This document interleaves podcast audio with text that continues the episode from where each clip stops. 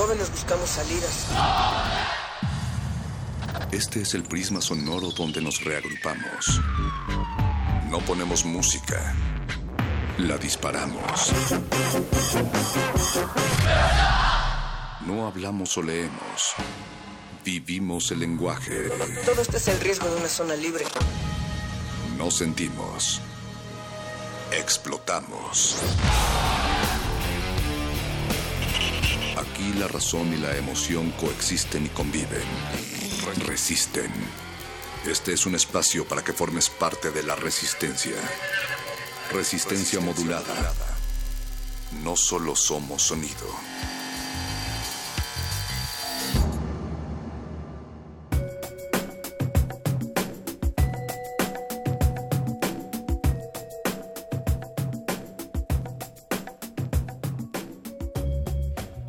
Saludos flores de arena y orejas atentas que están confinadas, etiquetadas pero sin duda vivas. Y así es en vivo como arrancamos a través del 96.1 de FM, ya lo saben como siempre empavesados, pifiantes de luz al calor de la luna y de la bruma tóxica que cubre esta ciudad a las 9 de la noche y a todas horas del día. Crucen con nosotros esta frontera de rizomas y de almíbares, pero también de ramas y pelos viejos un poco más largos que ayer. Las mismas avenidas que no lograron llenarse frente a la Casa Blanca, eh, eh, frente a la Casa Blanca en Washington son las mismas que están haciendo retumbar el piso hasta la cabina del 96.1 de FM aquí en Radio UNAM. Natalia Luna. Perro muchacho, así es, retumba el piso y llega hasta la resistencia, la resistencia modulada. Una idea de que nuestra resistencia es simplemente de una existencia. Y la resistencia también cobra rostros femeninos. En palabras de Angela Davis, la histórica activista política y de los derechos de la comunidad negra de Estados Unidos, presente en la marcha de las mujeres en Washington, dijo, nos comprometemos con la resistencia colectiva, resistencia contra los que lucran con las hipotecas multimillonarias y la gentrificación, resistencia contra los partidarios de la sanidad privada, resistencia contra los ataques a musulmanes e inmigrantes, resistencia contra los ataques a personas con discapacidad, resistencia contra la violencia del Estado perpetrada por la policía y a través del complejo industrial penitenciario, resistencia contra la violencia de género institucional y personal, especialmente contra las mujeres trans de color. A la par que la marcha central de la capital estadounidense, que invadió las noticias, las pantallas de las noticias, como la que tenemos aquí en la cabina del 96.1 de FM en estos momentos, eh, pues también se llevan a cabo manifestaciones en ciudades como Nueva York, Chicago, Boston, Los Ángeles, Atlanta, pero también en Berlín, en Londres, en Sydney o en la Ciudad del Cabo, es decir, una participación global que se cifra en aproximadamente 1.5 y hasta 2 millones de personas. Yo creo que un poco más incluso. ¿eh? Sin duda, hay, hay algunas cifras de las cuales platicaremos más adelante de cómo es que se vivió esta manifestación global en manifestación de aquellas ideas que han caracterizado la campaña de quien ahora toma posesión de la presidencia de hasta ahora el país más fuerte, más importante del mundo, llamado Estados Unidos, el señor Donald Trump, y lo que implica también en términos de resistencia. Y esto también en nuestra época, ¿qué implica? Una resistencia cultural también ante un discurso xenófobo, ante un discurso en el cual, por supuesto, nosotros los mexicanos nos vemos implicados directamente, no solamente con la promesa de una construcción de un muro, sino también una mayor deportación, pero también limitantes comerciales, económicas, pero también, en fin, la lista es. larga y queremos platicar sobre aquellos movimientos de resistencia que no solamente involucran el protestar, sino que están implicando acciones globales de manera concreta, que si bien sí, este fin de semana cobró un rostro femenino y por qué no, si toda la historia ha tenido ese rostro femenino también de resistencia y de lucha, y poder platicar sobre qué podemos también hacer nosotros, cómo nos sumamos o no, cómo nos eh, también agregamos a la discusión y a las conversaciones que pueden construirnos de una manera diferente, que pueden acercarnos entre quienes habitamos este terreno llamado México, perro muchacho. Y muy interesante ver que por primera vez en muchos años los Estados Unidos tienen una toma de protesta muy a la mexicana. Sí. Si yo fuera Donald Trump y viera que todos los artistas que invité a mi toma de protesta me batean, No. pero que a la marcha en mi contra asisten eh, personalidades, no sé, como Cher, como Lena Dunham, como Katy Perry, como Robert De Niro, como Y que triplican las cifras de la toma de posesión del mismo presidente, que por supuesto, digamos, a manera protocolaria tienen que asistir muchos, otros no tanto. Tal es el caso también de compañeros de Martin Luther King, quienes se habían visto eh, incluso involucrados en algunas discusiones vía redes sociales por las implicaciones que tenían sus participaciones como eh, dentro de la política estadounidense que el mismo Trump había desacreditado y entonces dijo él, bueno, no voy a asistir a, a su toma de protesta, en fin, pero en general es un acto al cual se le suman muchísimas cosas protocolarias y mucha gente asistió y aún así estas marchas, estas protestas triplicaron mínimamente en Washington el número de asistentes. Entonces de eso vamos a platicar y, Y- más. y Otros muy- personajes, perdón, sí. Su respuesta muy a la, perdón por hacer la comparación una vez más, pero su respuesta muy a la, a la Partido Revolucionario Institucional dice, bueno, pues si todas esas personas que salieron a marchar no están conformes con que yo haya llegado a la Casa Blanca, pues hubieran salido a votar. Lo está diciendo un candidato que ganó por voto colegiado, además. ¿no? Y qué bueno que lo dices porque, insisto, estamos adelantándoles muchas cosas, pero eh, por poner un ejemplo, se hizo además de esta marcha un meeting en el cual eh, había sí oradoras, oradores, pero también hubo presentaciones artísticas. Y en una de las eh, presentaciones la hija de Mohammed Ali, una de sus hijas, Mariam, ella precisamente argumentaba este tema, el de el voto como una acción a la cual tenía que acudir la sociedad estadounidense así como lo hicieron en su momento para la lucha de los derechos civiles, civiles perdón, cuando su padre fue quien lo encabezó, Martin Luther King. Y entonces en este, en este sentido, ella argumentaba mucho el cómo teníamos que abatir la apatía de una sociedad como la estadounidense que podría encaminarse también en ese sentido de manera de resistencia. Vamos a argumentar más y a desarrollar estos temas, pero nosotros queremos invitarles porque recuerden que esta resistencia se va con ustedes hasta la medianoche y que del otro lado del cristal hay muchos resistentes, principalmente el señor Agustín Muli en la operación de esta cabina, en la producción ejecutiva Oscar Sánchez, Yesua Raciel también asistiendo Y- a y encargado Oscar y el podcast. Encargado del podcast y de las galletas, siempre aquí en Resistencia Modulada, a dos planos de distancia. ¡Ah, no! Ha hecho esta noche una aparición y se acerca más a nosotros Alba Martínez en la continuidad. Hola Alba, hola a todas las orejas atentas del otro lado del cristal y de la bocina. Eh, pues díganos ustedes cómo resisten, la Así pregunta es. que ahora eh, y siempre pertinente Natalia Luna. porque ¿Cómo se puede- resisten ante la era Trump? ¿Y cómo piensan eh, resistir ante la era Trump, ante la era de los copetes? Porque se puede resistir desde muchas, muchas trincheras, desde la literatura, desde la cultura, desde el arte, desde la música, y desde luego que de eso vamos a tener mucho hoy aquí en Resistencia Modulada. Es lunes de Muerde Lenguas. Dinos qué lees y te diremos de qué huyes. Ese es el tema de esta noche. Escapar. Hoy los muerdelenguas dejan atrás la realidad con literatura para liberar la mente. Y no crean que se han escapado de nosotros, ya están aquí Luis Flores del Mal y el Mago Conde. Y qué mejor que para resistir y alivianar las noches, llegar con música. La sección de música de resistencia modulada Cultivo de Hercios tiene la visita esta noche de El Shirota para explorar sus oídos con altas cargas herciovinina y Órale. de herciovicina resistente. Es algo de noise rock por ahí con influencias de hip hop. Eh, vienen del interior de la República, me parece que únicamente a platicar con Apache o Raspi y con Paco de Pablo, lo cual les agradecemos bastante. Así es que prepárense, agárrense de donde estén, porque además esta noche Playlisto trae una selección musical repleta de buena onda a cargo de Sebastián García de la fresca y burbujeante Ultramarinos CO, el blog ultramarinos.co. Así es que quédense en sintonía con Radio UNAM y con Resistencia Modulada. No olviden que pueden sintonizarnos también en www.resistenciamodulada.com y también darnos sus comentarios a través de arroba Rmodulada, ese es el Twitter, y también en Facebook Resistencia Modulada. ¿Qué les parece, perros, si nos vamos a escuchar antes de una entrevista? Porque traemos ahora invitaciones para el foro Un Teatro, pero en esta ocasión no será para ver una puesta en escena, sino para asistir a ciclos de cine y con un contenido social y además son documentales hechos por mexicanos. Esto será más adelante con Valentina Martínez del colectivo Charalito. Vamos a tener regalos. Mientras tanto, vamos a escuchar Dila de Sundance, Mare Insularum, es el colectivo Chica Chica que lanzó el pasado viernes 20 de enero su compilado titulado Mare Insularum porque consideraron que ese día marcaba el cambio político que el mundo había tomado desde el 2016 mismo del cual estamos platicando, perro muchacho.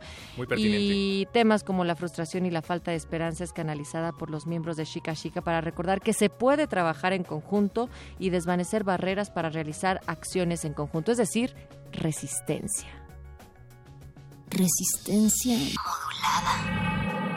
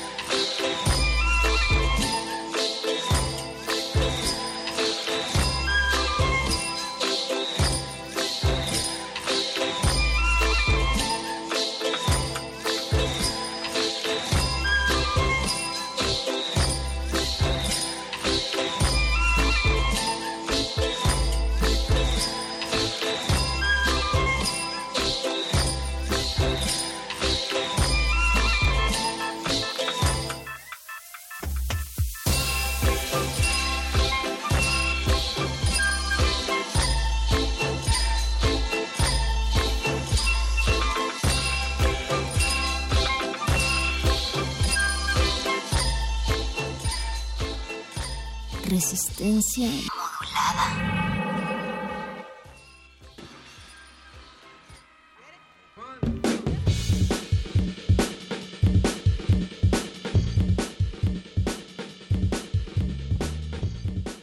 Y es a través del arte que podemos resistir también en tiempos como los nuestros. Resistencia, tú como resistes, ese es el hashtag de esta noche, arroba R modulada, Facebook Resistencia Modulada. Y ya tenemos en la línea telefónica esta noche a Valentina Martínez Gallardo. Ella nos va a platicar precisamente sobre un ciclo de cine que llevan a cabo el colectivo Charalito y la Justiciera por tercer año consecutivo en el espacio de un teatro para poder presentar materiales mexicanos de corte social y documentales. ¿No es así, mi querida Valentina? ¿Cómo estás? Buenas noches. Hola, buenas noches. Sí, así es. Hola, Natalia. ¿Cómo estás? Hola, Bien, hola. gracias. Valentina, Hola. cuéntanos rápidamente de qué se trata el colectivo Charalito y esta, eh, este ciclo del cual nos vas a platicar y al cual nos vas a invitar. Sí, claro. Pues el colectivo Charalito ya lleva varios años trabajando juntos. Es Edson Martínez, Mariana García Franco y yo, que soy Valentina Martínez Gallardo. Hola. Hola. Y yo tengo también mi compañía que se llama La Justiciera y juntos llevamos ya tres años eh, con esta invitación de un teatro de a cargo de Jessica Sandoval que nos ha abierto sus puertas para tener residencias y pues ella tiene como mucha confianza en nosotros y está interesada sobre todo en esta búsqueda que tenemos, ¿no? Para nosotros es muy importante dialogar con diferentes artistas de distintas disciplinas. El año pasado tuvimos un ciclo de conferencias, de charlas con artistas plásticos, incluso con biólogos, como gente de, como de muchas cosas, porque nos parece importante, ¿no? Este diálogo para lo que hacemos. Y este año decidimos empezar con un ciclo de proyecciones de películas. Vamos a empezar con unos cortos de ficción y ya los demás días nos seguimos con documentales, que fue como lo que más nos llegó y lo que también nos llamó la atención.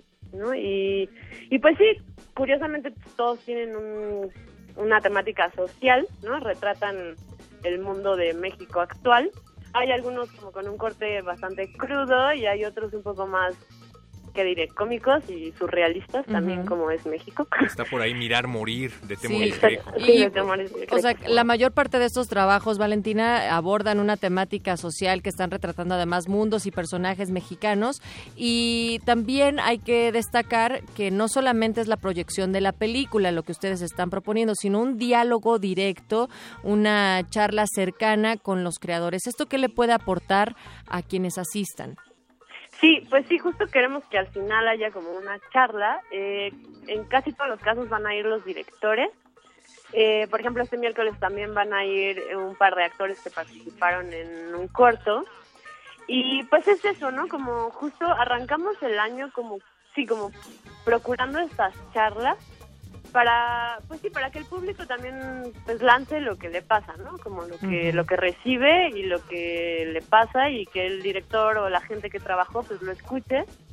Y pues a veces es difícil el diálogo no quiero decir que siempre es fácil pero pero siempre es interesante no escuchar. Yo yo como artista cuando lo llego a hacer pues es interesante escuchar lo que la gente tiene que decir. A veces cuando la gente no es artista también es muy interesante, ¿no? Como, como lo que a ellos les pasa, lo que reciben y, y, pues y sobre todo ahora que tienen como una temática social, ¿no? Y ver qué, qué les va a pasar, ¿no? Hay, hay, hay como el que decías ahora, el de mirar morir, pues trata sobre los todo el asunto con los 43, ¿no? Entonces, pues que es un tema que está ahí, ¿no? Que está, que ya forma parte de, nosotros. Entonces, como ver un poco qué les pasa y también con otras películas que igual no tienen como un tinte político, ¿no? Como tenemos un par que abordan como personajes más como vagabundos, como estos homeless que están aquí en todas las calles mexicanas y como ver un poco qué, qué pasa con esta realidad que, está todo el tiempo a nuestro alrededor y, y que con esta visión que cada director le va a dar y la gente que, les quiere decir o que les quiere preguntar, ¿no? Como que, que más o menos por ahí. ¿Te parece, Valentina, si, si mencionamos de manera cronológica cómo van a ser las proyecciones eh, que arrancan este miércoles 25 de enero a las 8.30? Sí, claro. Pues este miércoles arrancamos con dos cortometrajes de Ángeles Cruz, La Carta y La Tristeza o Cómo curar la tristeza, que fue ganador del Ariel también vamos a presentar un cortometraje documental este miércoles que se llama Yuban, Tierra Viva, de Yastis, Álvaro Vázquez, que es un retrato sobre un pueblito que está en Oaxaca. Es como la tradición de este pueblo y cómo viven, ¿no? Y cómo hay un respeto con la tierra. Es, es, es muy lindo, ¿no? Como una visión bastante tradicionalista y y pues retrata eso, como estos pueblos que hay por todos lados y, que a veces pareciera que están perdidos, pero no están ahí, ¿no? presentes. Luego, el primero de febrero está el documental Margarita de Bruno Santamaría Razo. Sí. El 8 de febrero, mi amiga Betty de Diana Garay. El 15 de febrero, Mirar Morir de Temoris Greco. El 22 de febrero, La Guerrera de Paulina del Pasto. El primero de marzo, El regreso del muerto de Gustavo Gamú. Y el 8 de marzo, Los años de fierro de Santiago Espino. Aquí me gustaría eh, comentarle a la Resistencia que justo para el miércoles, este miércoles 25 de enero a las 8.30, El colectivo Charalito y la Justiciera nos están regalando cinco pases dobles a toda la resistencia. Diez personas podrán ir para disfrutar de esta apertura, pero también de la conversación. Si nos llaman al 55 23 76 82. Lo vamos a repetir: 55 23 76 82. Y esto no es todo. Vamos a seguir teniendo eh, cortesías de parte de ellos mismos para los siguientes miércoles, pero esto vendrá después. Recordarles nada más que para esta primera función de mañana miércoles a las 8.30 de la noche en el foro Un Teatro, que está justo enfrente del Parque España, ahorita vamos a dar la, dirección detallada, es en el 55 23 76 82. ¿Y qué más van a tener después de esto, Vale? Pues después de este ciclo ya empezamos como con las piezas teatrales, eh, ya empezamos en marzo y hasta fin de año. Eh, vamos a trabajar eh, con, bueno, Edson Martínez, eh, Héctor Hugo de la Peña, que es un invitado ahora de la residencia, que tiene una compañía que se llama Gusanos de Seda, y yo, Valentina Martínez, que traigo un proyecto que ya llevo trabajando desde el año pasado, donde también quiero involucrar como artistas de distintas disciplinas. Va a estar un director que trabaja más en cine, como un músico, ¿no? Como involucrar gente de, diferentes áreas y, seguir como nosotros ya llevamos un rato trabajando y como no no dejar atrás el trabajo, ¿no? O sea, Edson y yo trabajamos desde hace mucho rato y es como esta búsqueda entre lo ficcional y lo no ficcional, que siempre hemos traído eso entre manos y pues seguiremos como en esa búsqueda todo este año con tres piezas de nosotros y dos piezas de Héctor Hugo de la Peña. Eso. Valentina Martínez Gallardo de Colectivo Charalito, te agradecemos mucho que hayas estado con nosotros aquí en los micrófonos de resistencia modulada y nada más eh, recordar una vez más que las proyecciones inician a partir de este miércoles 25 de enero. Tenemos cinco pases dobles. Recuerden llamar al ejército de Minions de Yesua al 55 23 76 82 y a lo largo eh, de estas fechas, Valentina, vamos a estar recordando aquí en Resistencia Modulada estas, estas proyecciones y desde luego también estas puestas en escena. Todo va a ser ahí en el Parque España, ¿verdad? Frente al Parque, España. Es la calle de Nuevo León, número 46. Venga. Siempre los miércoles a las ocho y media. Ahí está. Todos los miércoles ocho y media. Todos los miércoles. Y para las proyecciones vamos a estar regalando un mezcalito de cortesía de entrada. El precio es muy accesible. Si ustedes ya no alcanzan boletos al 55 23 76 82, el precio es muy accesible y estas conversaciones, bueno, pues que, que sigan fluyendo y acá los vamos a tener. Muchísimas gracias, Valentina. A ustedes. Buenas noches. vaya bien, buenas noches. Natalia, yo te regalo mi cortesía. Prefiero un vaso de agua. Mm, bueno, está bien, pero ¿quién cambia la proyección y la charla con ah, los creadores? Me gusta mucho que cada vez más estemos fomentando espacios donde podamos platicar sobre lo que pensamos, sobre lo que nos sucede y dentro de este marco artístico perro, que fue lo que también pasó este fin de semana con la Women's March, no hay que olvidar que lo mencionábamos, también hay una iniciativa en redes sociales en www.womensmarch.com que da 10 acciones para los primeros 100 días del el mandato de Donald Trump en Estados Unidos. Y la primera acción, si ustedes se meten ahí, es que todos escriban una postal, o sea, una carta, digamos, que pueden decir qué es lo que están pensando y sobre todo cuáles son sus preocupaciones dentro de su comunidad y lo manden al gobierno local ah, de cualquier entidad. Y esto forma parte de, de, escribir lo que nos preocupa para empezar a combatir tantos discursos que podrían contraponerse con algunos derechos por los cuales se han luchado históricamente. Por aquí ya tenemos, por cierto, a miembros de la resistencia que nos están haciendo llegar cartas que bien podrían eh, estar en ese, en ese contexto. Gracias a todos los que nos escriben, principalmente a Rafael Santibáñez Langle. Él nos escribió una carta el pasado 18 de enero que dice que ya envió al gobierno de Enrique Peña Nieto. Entonces, mi querido Rafael, eh, haz llegar tu carta también a la página que mencionabas, Natalia Luna, que es cuál? Es precisamente www.womensmarch.com www.radiomaría.com. Esa es una de, bueno, de las movilizaciones que se están gestando en Estados Unidos, pero sin duda hay muchas comunidades latinas que se agregan a esto. Hay que comentar también que durante el meeting que se realizó hubo organizaciones no gubernamentales, tanto de mujeres afrodescendientes, también eh, hicieron su presencia de grupos asiáticos y las latinas que abogaban no solamente en un término eh, contrarrestar el, discurso eh, completamente machista que ha tenido Donald Trump durante su campaña, sino también abogando por los derechos reproductivos, por los derechos sexuales. Es todo un tema también, por cierto. Es todo un tema. Si ustedes se meten en esa página también van a ver los principios que están convocando. Hay comunidades latinas muy grandes como es la de Los Ángeles, donde también hubo una marcha, y una de las periodistas llamada Aileen Truax, que ha sido la que ha estado documentando también los procesos de migración, en particular la de los Dreamers. Les recomiendo que busquen un libro de ella titulada Dreamers, así, que se refiere particularmente a los estudiantes mexicanos que fueron llevados a Estados Unidos y que después en su condición de ilegales no pudieron acceder a una, una educación de superior bueno, pues y que después el presidente Obama realiza con el Dream Act, que también ahora Trump va a detener o va a echar para atrás. Bueno, pues ella estuvo presente en esas manifestaciones y decía que esta marcha era un reflejo de la baja popularidad con la que llega Trump, pero también eh, hacía un análisis sobre que cuando hay retrocesos en los derechos fundamentales, pues no importa a qué grupo pertenezcas. Por eso, cualquier involucramiento de nosotros es fundamental. Sin duda son temas a los cuales les vamos a dar seguimiento no solo hoy, sino a lo largo de la semana, a lo largo del mes y a lo largo de todo el mandato de Donald Trump y más si es necesario aquí en Resistencia Modulada. Recuerden que una de las formas de resistir es la literatura y qué mejor que leer junto con el Mago Conde y con Luis Flores del Mal.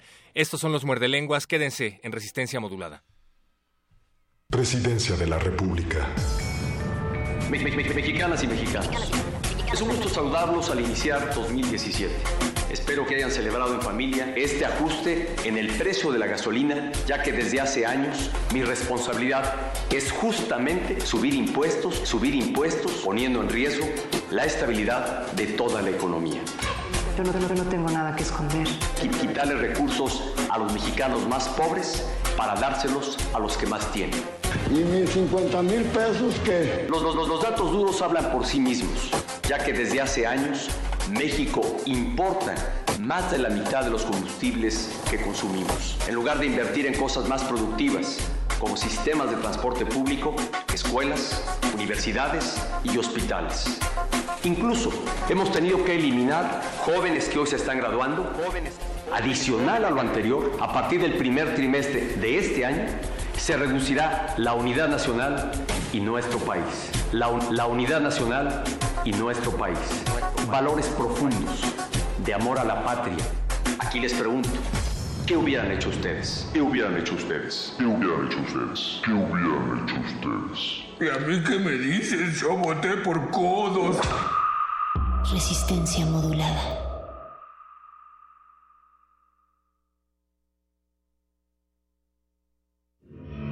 Buenas noches.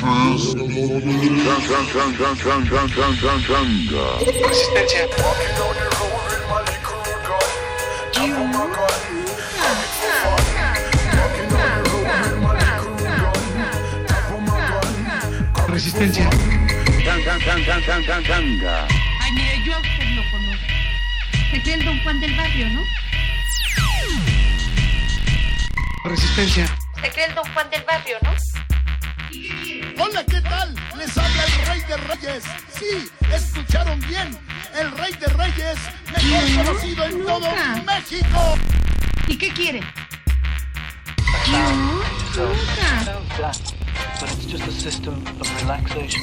Mis spots me dicen la resistencia. Resistencia. Mis spots me dicen la resistencia. Resistencia. Resistencia. Resistencia. Resistencia.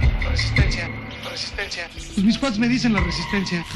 Resistencia. Resistencia. Mis spots me dicen la resistencia. Mis spots me dicen la resistencia.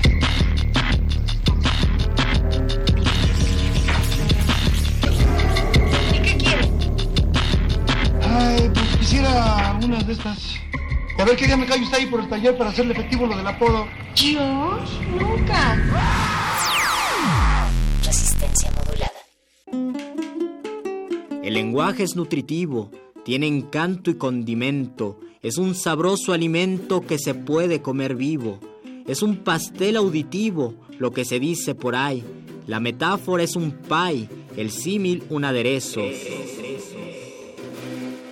Eso y mucho más que eso en el muerde lenguas hay.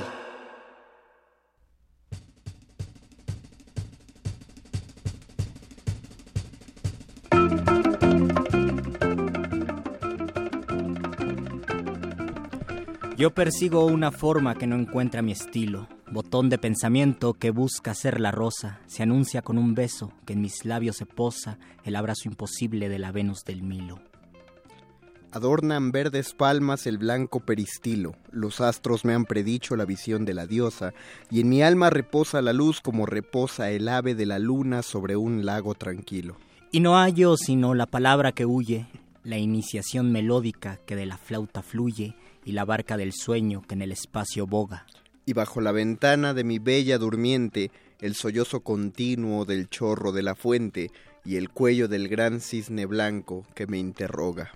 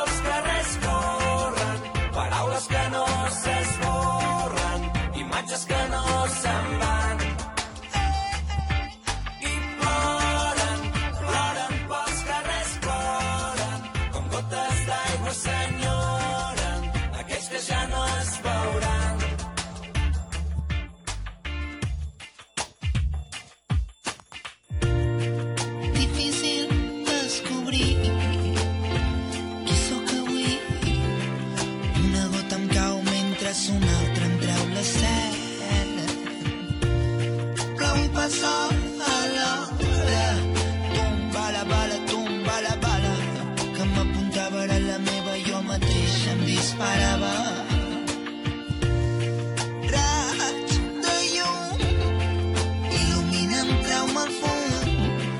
Una revolució dins meu la sedueixo i es transforma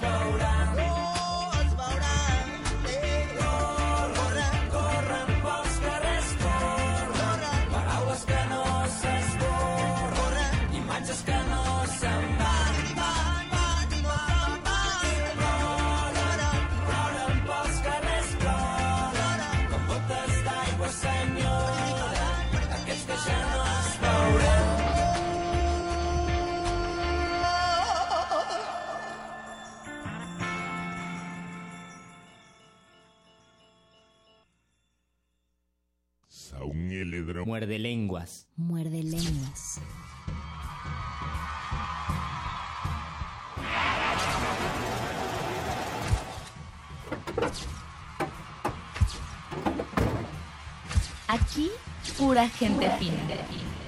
Personalidades con estilo entre los dientes. La entrelengua.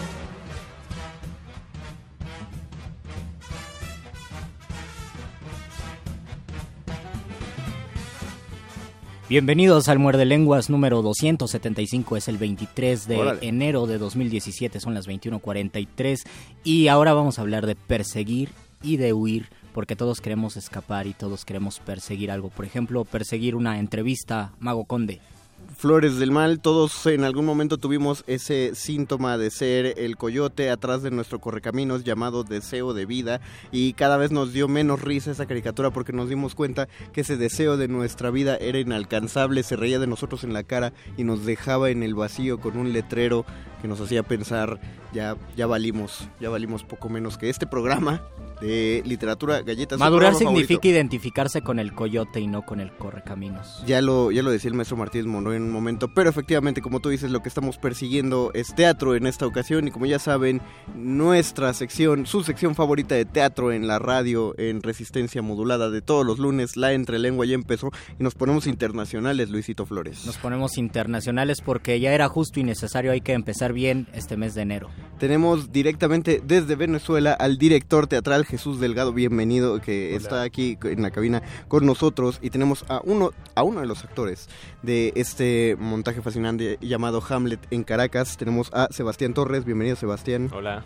Qué bueno que están aquí, Bienvenidos. bienvenidos a la cabina de Radio UNAM, Hamlet en Caracas. Ya desde ahí suena atractivo el montaje, pero sería bueno que antes de que nos empecemos a hacer más ideas de qué va este montaje, que nos aclararas eh, de qué va este montaje. Te cuento. Eh, Hamlet en Caracas habla de Arturo. En principio, Arturo es un muchacho venezolano en Caracas actual, en la Caracas actual, que estudia actuación, estudia teatro.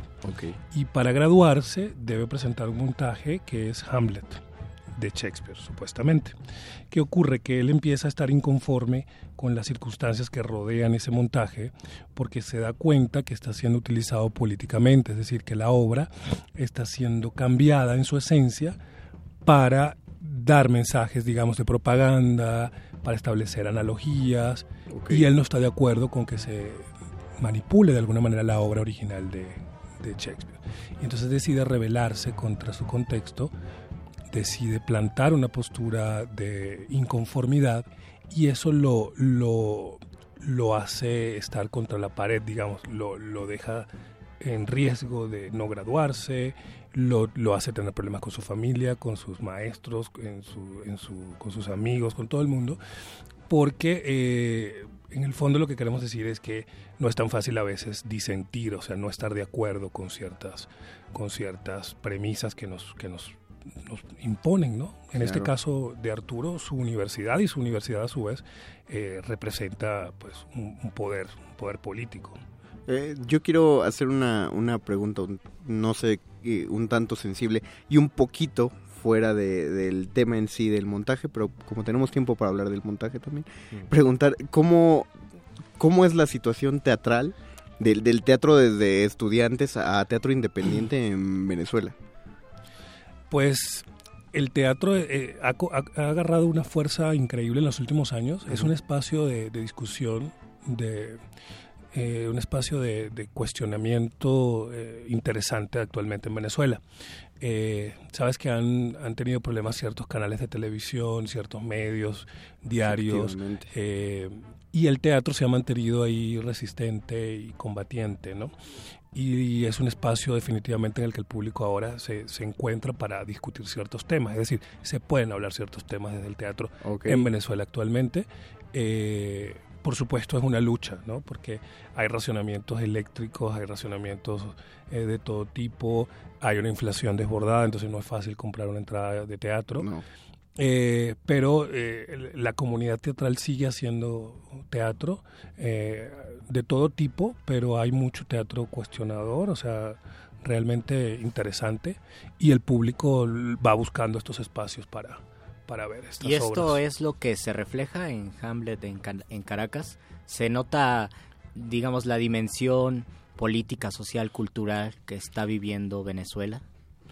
Pues sí, o sea, quisimos hacer un- un- una obra nueva, original, una historia nueva, inspirada en Hamlet. Digamos, esta dificultad que tiene el personaje de Shakespeare de enfrentarse a su, a su contexto, a ser rebelde por no seguir los patrones eh, convencionales de su época, los, los quisimos llevar a la Caracas actual.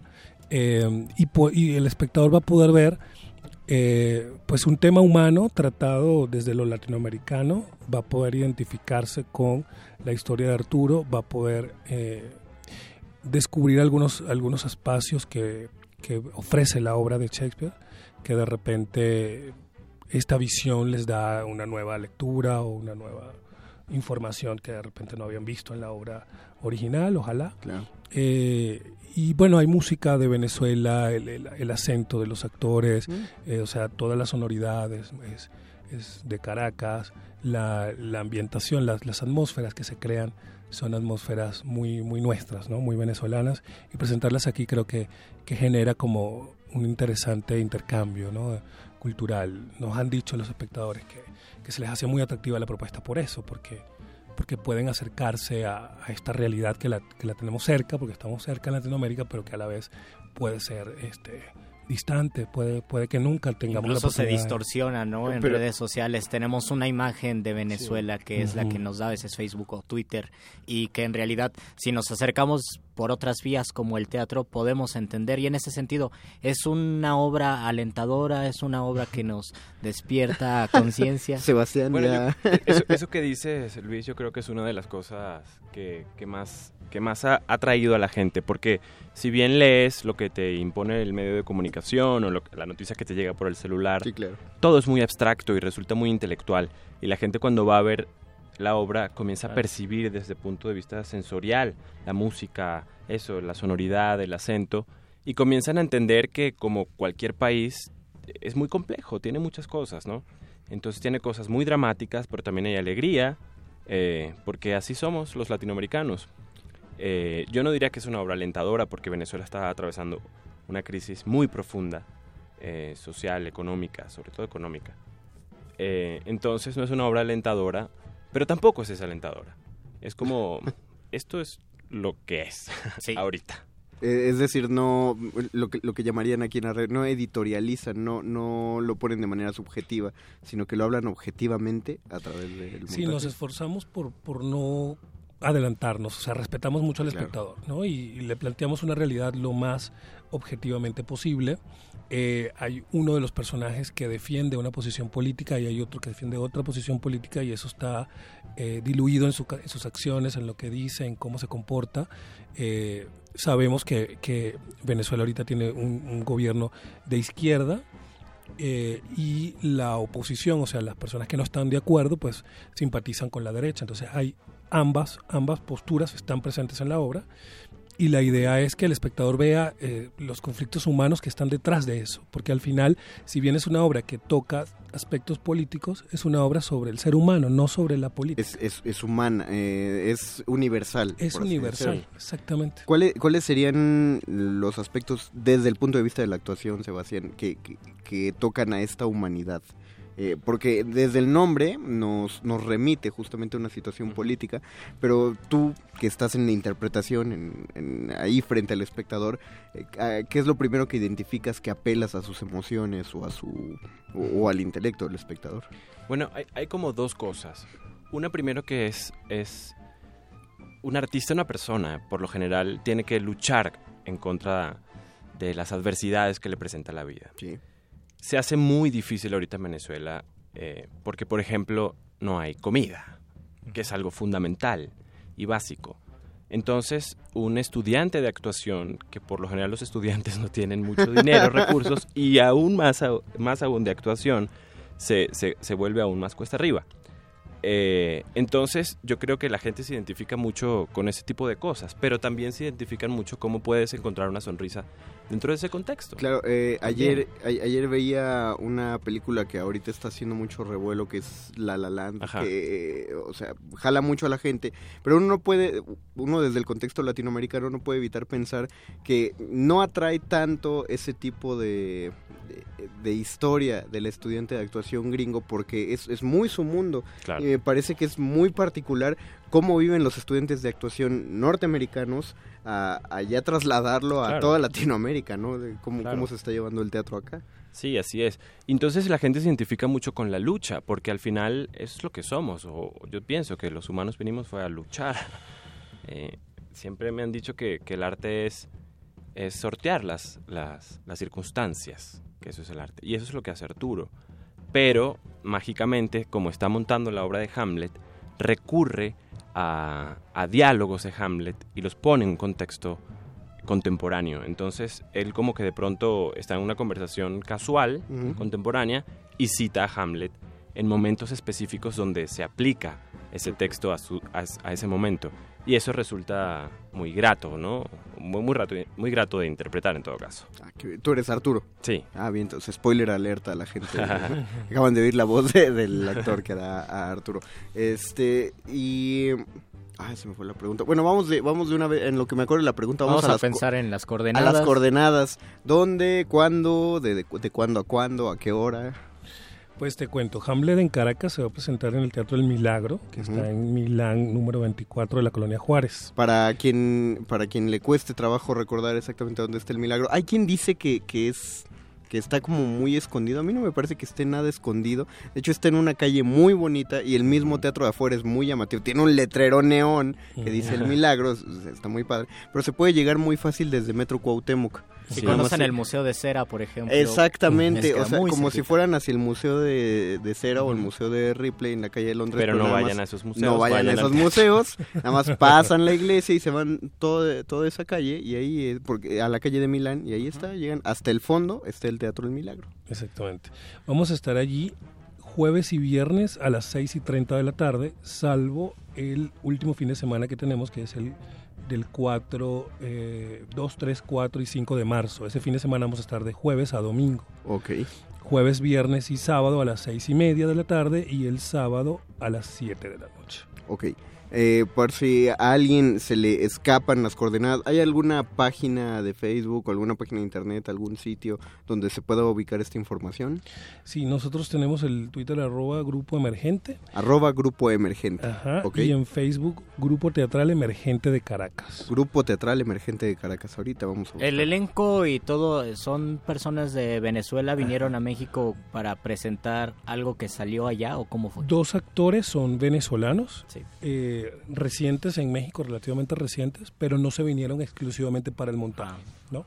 Y uno sí es mexicano, uno es mexicano, Ok. interpretando a un personaje que nació fuera de Venezuela, no se especifica dónde, pero que tiene muchos años viviendo en Venezuela.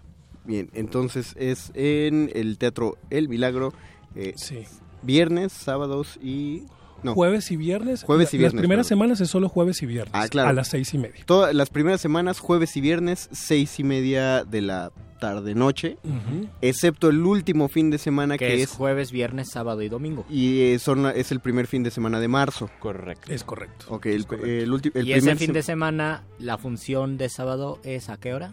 Seis y A media. las siete es la función de sábado. Ah, A las y siete. jueves, viernes y domingo a las seis y media. Ok, solamente la- el sábado es, es media hora después, no está, no está tan difícil, ahorita lo Sí. repetimos, no se apuren. Y aparte, como siempre, ya saben, su programa de teatro y literatura favorito consigue ciertos favores que otros programas de literatura y galletas no tienen, solo porque somos el único programa de literatura Tenemos y galletas. regalos porque somos unos locutores generosos, pero más generosos son los invitados. Porque, porque su producción se los permite. Eh, nos, han, nos han concedido la gracia de darle a, a ¿cuántos afortunados radioescuchas? A, a dos afortunados radioescuchas su pase.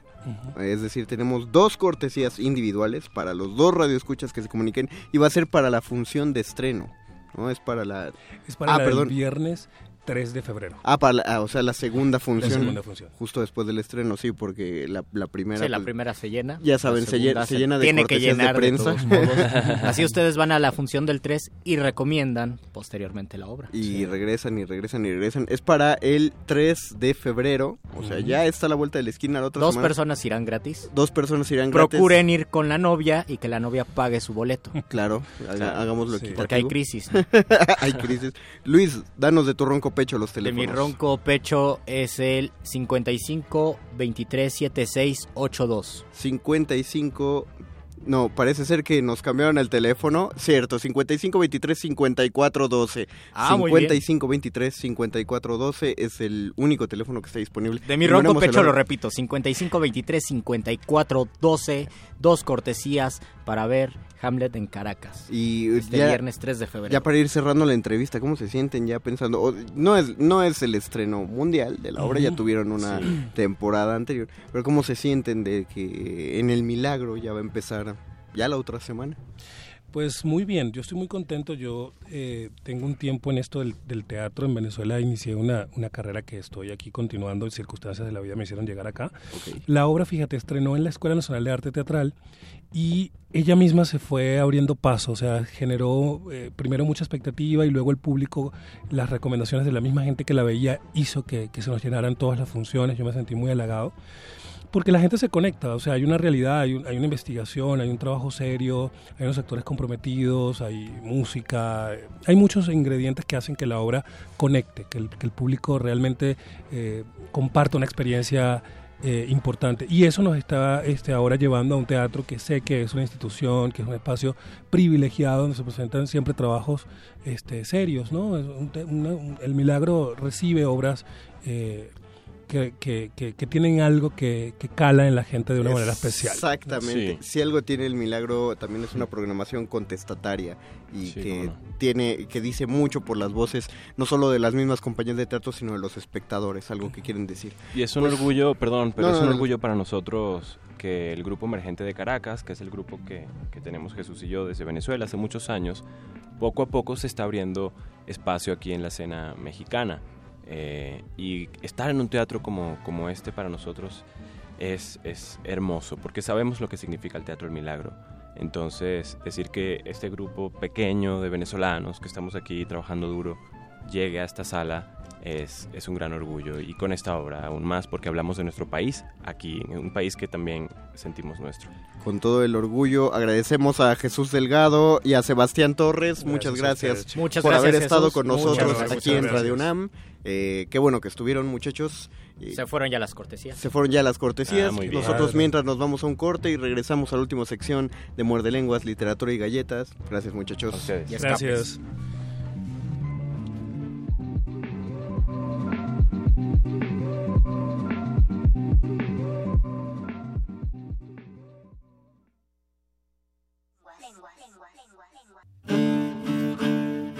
Sumérgete en la música del planeta. Encuentra las perlas acústicas en el Mapamundi. Salpicadas desde Radio Nacional de España, Mundofonías. Una producción de Juan Antonio Vázquez y Araceli Zigane, creada para divulgar los ritmos del mundo. Sábados 6 de la tarde, por el 96.1 de FM. Radio UNAM. Una galería para descubrir sonoridades del mundo poco conocidas. Abre la puerta del Gabinete de Curiosidades. Serie que recupera y analiza audios y grabaciones de diversos archivos sonoros. Domingos a las dos y media de la tarde con Frida Saldívar y Luisa Iglesias.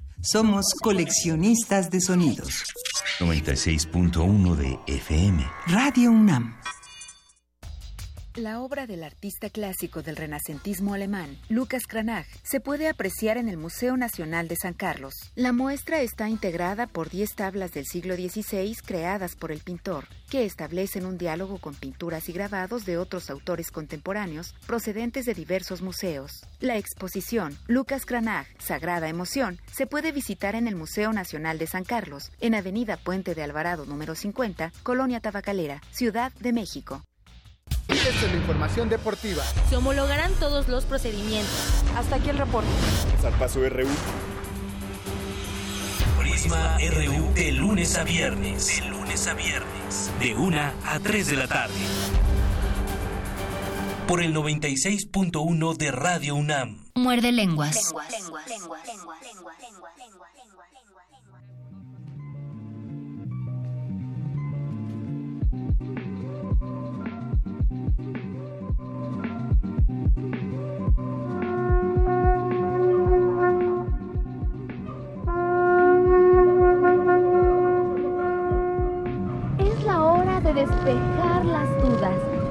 de destruir la ignorancia.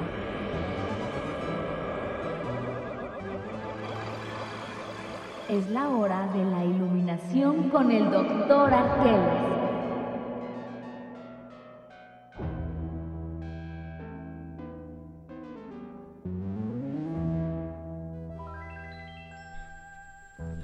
Bienvenidos de, de vuelta al Muerde Lenguas, Literatura, Galletas y Teatro. Les recordamos acerca de las funciones de Hamlet en Caracas, que van a ser los jueves y los viernes a las seis y En media el Teatro del Milagro. de la noche. Ya se fueron los pases, muchas gracias por comunicarse y los que no alcanzaron a llamar, pues ya la obra va a seguir ahí y lo mismo va a seguir ahí el teatro. Y si ustedes escucharon ya a esos pequeños simios y a esas simpáticas aves del paraíso, quiere decir que ya saben quién está en la cabina con nosotros. No, no son los invitados Alguien de que no Venezuela. podrá escapar de sus oídos. Alguien que no podrá escapar de sus oídos y alguien de quien nosotros no podemos escapar. Como dirán los microbuses, la inteligencia me persigue, pero yo soy más rápido, pero en este caso no. La inteligencia me alcanzó porque llegó el doctor Arqueles. Bienvenido, doctor Arqueles. Hola, Mariconde. Hola, Doctor Luis Arqueles, Flores del Mal. ¿usted se acuerda cuando alguna vez hablamos sobre dejarlo todo y irnos a vivir al teatro? Sí. Al teatro o Al al campo, iba a decir. campo. Pero es que quiero vivir en el teatro. No, no quieres, ahí viven los fantasmas. Ahí viven los fantasmas, tienes no razón. quieres. Mejor no. Quiero vivir en el campo, queremos escapar, pero yo sugería el tema de escapar porque también de algún modo queremos perseguir cosas. Entonces, tal vez porque hablábamos de dicotomía, somos duales, buscamos huir y también buscamos algo perseguir. Buscamos encontrar eso, eso de lo que oímos muchas veces también, querido Luis Flores. Y dicen que cuando queremos encontrar es cuando no encontramos nada. En efecto, finalmente la huida es, es una experiencia humana muy antigua. Tenemos la, la marca clásica de la huida de Egipto de los judíos, su, su necesidad de alejarse de algo para crear algo nuevo. Es que también muchas veces la huida es vista como algo negativo. Y no necesariamente tiene que ser así, en tanto que sí podemos escapar de algo porque no queremos enfrentarlo, pero también podemos huir de algo que nos es dañino, que no queremos en nuestra vida. Una de las maneras que tenemos para escapar o para encontrar, para perseguir es por medio del arte y mi recomendación muerde lengosa es lean El perseguidor de Julio Cortázar, es un gran gran ¿Sí trata de alguien que largo. persigue? Ajá, trata de un Ah, bueno. grandioso jazzista que está persiguiendo algo con su música, que está a punto de encontrarlo, pero se desespera porque nunca lo va a encontrar, aunque él esté un paso más adelante que nosotros y solamente nosotros podemos ver ese inevitable y desesperante acto de perseguir algo que nunca lo va a hallar. Ahora, Doc, una pregunta filosófica. Si la vida se trata de perseguir algo que podemos englobar en un concepto tan quebrantable como la fe- felicidad, ¿no sería un, un despropósito? ¿No sería algo eh, negativo encontrarlo? No necesariamente. Porque, hay, hay- Mariconde. porque podríamos pensar que si nos pasamos mucho tiempo buscando algo Ese en el es el momento... sentido de nuestra vida. Exactamente, y en el momento que lo alcanzamos, quizá la vida pierde sentido. Se podría pensar, justo porque ya lo alcanzamos. Digo, si yo quiero ser feliz y me voy a morir a los 65 años y alcanzo la felicidad a los 30, no acabaría yo pensando qué voy a hacer el resto de mis 35 años de vida, lo- los 35 años de vida que me quedan. Sí, en efecto. Pero finalmente ahí puede resurgir la experiencia de la huida, porque uno encuentra aquello que cree que quiere, pero no es al final lo que uno quiere y entonces uno puede tomar la decisión de huir, de alejarse, de tomar un camino nuevo, de cortar y reiniciar. O, o es también la razón por la que alejamos a las personas y a las situaciones que nos hacen felices. Es decir, persona, eh, eh, existe esta, todos conocemos a alguien que, que se mete el pie, ¿no? Así decimos, es que fulanito de, de tal se mete mucho el pie. Está con una pareja que ya lo hace sentir bien y, y hace lo posible por arruinar la relación, o están en el trabajo que habían soñado y, renuncian o hacen que los corran. Se meten el pie justo para no llegar a ese punto. Eso también es una forma de huir. Hay muchas formas de de, que te analizar. huyan. Hay muchas formas de analizar a este personaje que, que puede, de cierta manera, bajo, bajo esta idea de ponerse el pie a sí mismo, también estar huyendo de sí mismo, Mario Conde. Entonces, no, no consideras tú también que esa persona, en tanto que tiene una cierta perspectiva ante la vida que probablemente no la comparte con todos, porque está diciendo, estoy bien, estoy feliz, estoy haciendo lo que quiero, pero al final algo tal vez en su inconsciente, tal vez en, en algo muy particular de lo que está viviendo no le gusta y entonces huye de ello. Puede ser, como decías tú, porque está huyendo de sí mismo y porque se está poniendo el pie y porque no desea ser feliz, pero también puede ser porque realmente encontró que eso que parecía hacerlo feliz no es lo que lo hace feliz, es más bien solo una imagen que se quebró al ser alcanzada. Y yo pienso, yo pienso mucho en la figura del escritor cuando se sumerge en los libros de teoría literaria, por ejemplo, está persiguiendo algo, quiere saber qué es la literatura, qué es lo literario, se pone muy metodológico, muy académico y en algún momento de su vida dice basta, por aquí no lo voy a encontrar y me parece que muchas personas hacemos lo mismo en situaciones cotidianas de nuestra vida. Buscamos algo de muchas maneras y en un momento decimos no, no puedo escapar o no puedo perseguirlo, por lo menos no es la vía, ¿no? Y eso nos abre posibilidades al final, el darnos cuenta de que eso que imaginariamente era el objetivo a alcanzar no es el único objetivo a alcanzar, no es la estabilidad, no es exactamente la felicidad o la verdad última, Mario Conde. Ok, entonces... Eso que pasó es un ángel no, radiofónico. No, es que me quedé pensando entonces. ha besado al mago La conde. búsqueda es vacía. O sea, no estamos buscando. Lo que estamos buscando nunca lo vamos a alcanzar. Y justamente por eso es atractivo. Esa es una versión pesimista, Mario Conde. No es que no lo vayamos a alcanzar, es que siempre estamos con la posibilidad de alcanzar algo nuevo y algo diferente.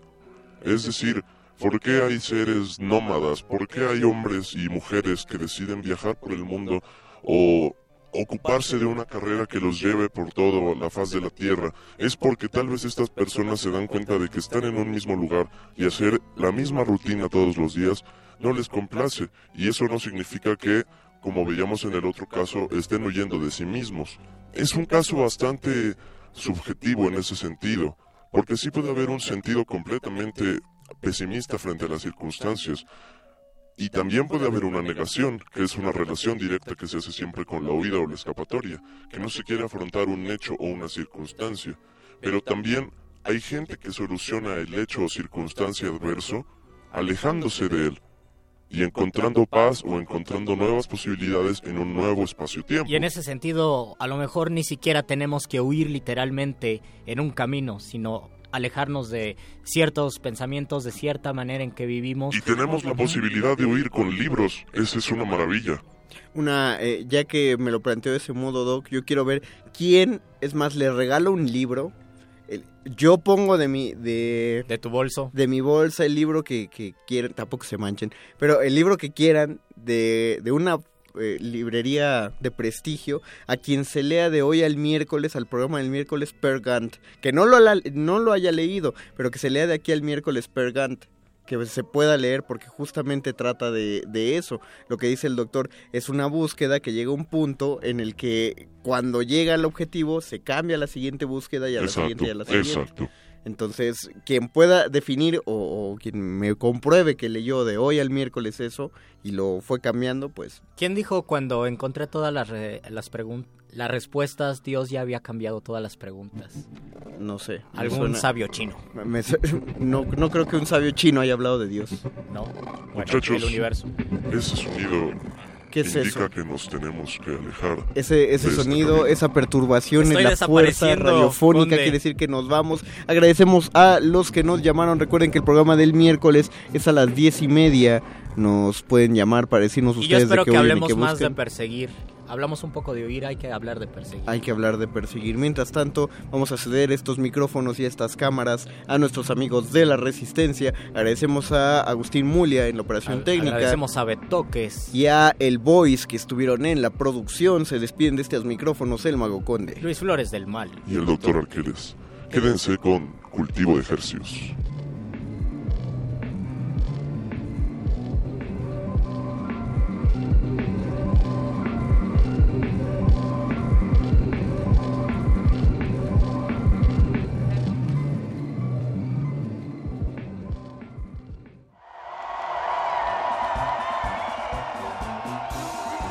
Lectores entretenidos y librescos radionautas, tengan las orejas cautas para leer los sonidos. Aquí están los contenidos del mago que nos hechiza y el panadero utiliza con destreza pertinaz. Todo eso y mucho más el muerde lenguas revisa.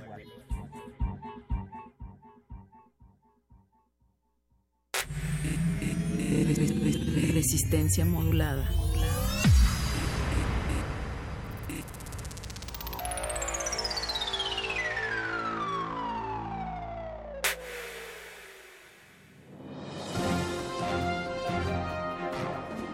Esto es un corte informativo para la Resistencia.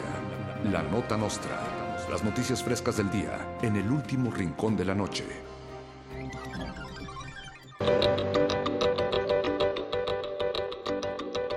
Miles de personas marchan en Medio Oriente y en Asia para despedir a Barack Obama. Los manifestantes aseguran que el ahora expresidente era todo un caballero porque siempre hacía lo posible por bombardear Irak y Afganistán de la manera más silenciosa que podía y siempre ordenaba a los soldados que le dispararan a hombres jóvenes. A las viudas y a los niños huérfanos siempre les mandaba un arcón de Navidad antes de bombardear su colonia y mandaba tarjetas perfumadas de disculpa. Ya te extrañamos, Obama.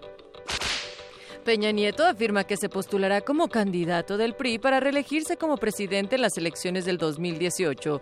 Peña dice que aprovechará su galanura y se postulará las veces que sea necesario. Admitió que cometió muchos errores que llevó al país a la crisis, que masacró estudiantes y campesinos y robó casas, pero afirma que no era presidente, sino que vino a aprender. La frase vengo a aprender será acuñada como su nuevo eslogan de campaña. Bane, el terrible villano de Batman, admitió en sus redes sociales que sí, es el encargado de escribir los discursos del presidente electo de Estados Unidos, Donald Trump.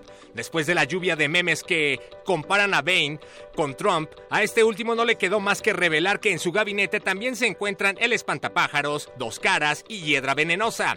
El guasón estaba también contemplado, pero afirman que por unanimidad se decidió que un payaso ya era más que suficiente.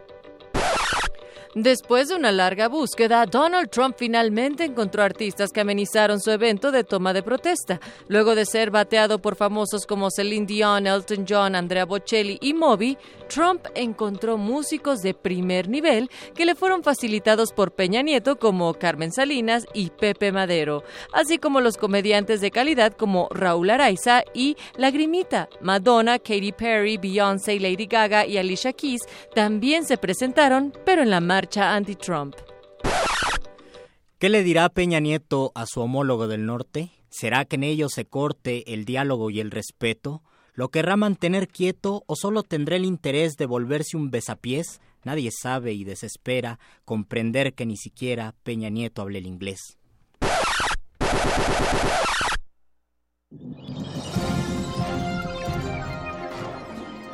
Esto fue un corte informativo para la Resistencia. La Nota Nostra. Se nos hizo tarde, pero seguro. Presidencia de la República. Y honrando mi palabra con los mexicanos, se habría de evitar ya a partir de este momento, del momento de mi anuncio, incrementos a la gasolina. Se acabaron los gasolinazos, se acabaron los gasolinazos. Gracias a la reforma energética, a partir de este momento ya no habrá gasolinazos, ya no habrá incrementos mensuales.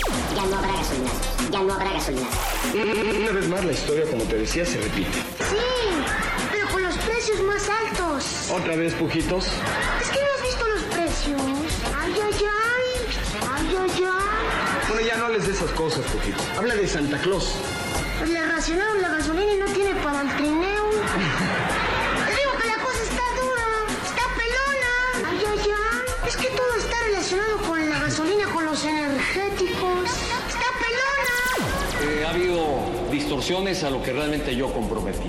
Nunca comprometí el que no fuera a incrementarse la gasolina. Nunca, nunca, nunca comprometí el que no fuera a incrementarse la gasolina. Dilo. Ah, yo no fui. Yo, yo, yo no fui. Sí lo recuerda, ¿verdad? Peña Nieto, ¿verdad? O sea, es creador de pendejadas como reformas energéticas y reformas educativas que reforman más tu ching... Madre, Peña. Tra- tra- tratar de mantener el precio artificial de las gasolinas nos hubiera obligado a recortar programas sociales. ¿Qué hubieran hecho ustedes? ¿Qué hubieran hecho ustedes? ¿Qué hubieran hecho ustedes? Vende el avión presidencial. Que tu vieja ya no se compre ropa de 20 mil dólares. A ver que vaya al mercadito de los miércoles. ¿Qué hubieran hecho ustedes? ¿Qué hubieran hecho ustedes? ¿Qué hubieran hecho ustedes? Hay muchas cosas. Resistencia modulada. Código amarillo. Se le solicita a toda la resistencia tomar sus posiciones. Nuevas muestras musicales están por llegar. Manejen los caldos sonoros con extremo cuidado. Si tenemos suerte, un nuevo virus podría nacer. Inicien descontaminación para entrar al laboratorio de cultivo de ejercicios.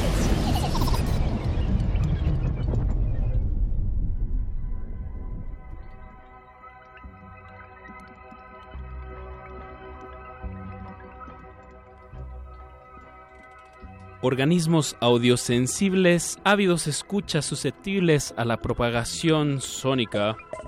Cultivo de ejercicios. Bienvenidos a otra contagiosa, peligrosa, modulada, relajada y no sé qué más sustantivos darle a Cultivo de Hercios, el invernadero sonoro de resistencia modulada en este recinto radiofónico.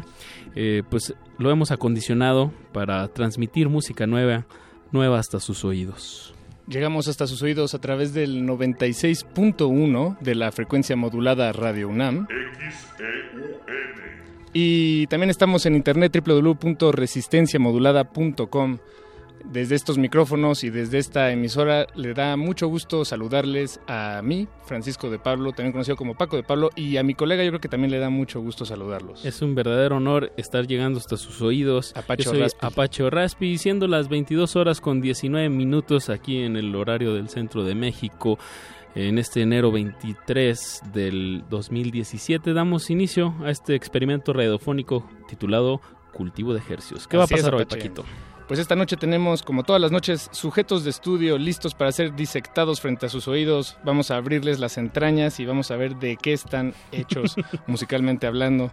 Y bueno, nuestros invitados de esta noche son una banda eh, mexicana, porque luego ya ves que no, no todas son... Que vienen desde. Atizapán de Zaragoza, el Shirota. El Shirota. Tenemos aquí en la cabina a Nacho, Emanuel, Rubén y Alonso. Y estamos platicando con ellos en unos momentos más. A mí se me antojaría, Paquito, primero, antes de, de hablar con ellos, eh, pues poner una, una muestra sónica de, de su trabajo. Y pues esta noche estará llena pues de garage, punk, rock, noise. No se nos vayan a asustar, queridos audioescuchas. Esto es música mexicana eh, que está aconteciendo. ¿Qué vamos a escuchar, Apache? Vamos a oír listo, entre paréntesis, el tornillo. Y están en Radio UNAM.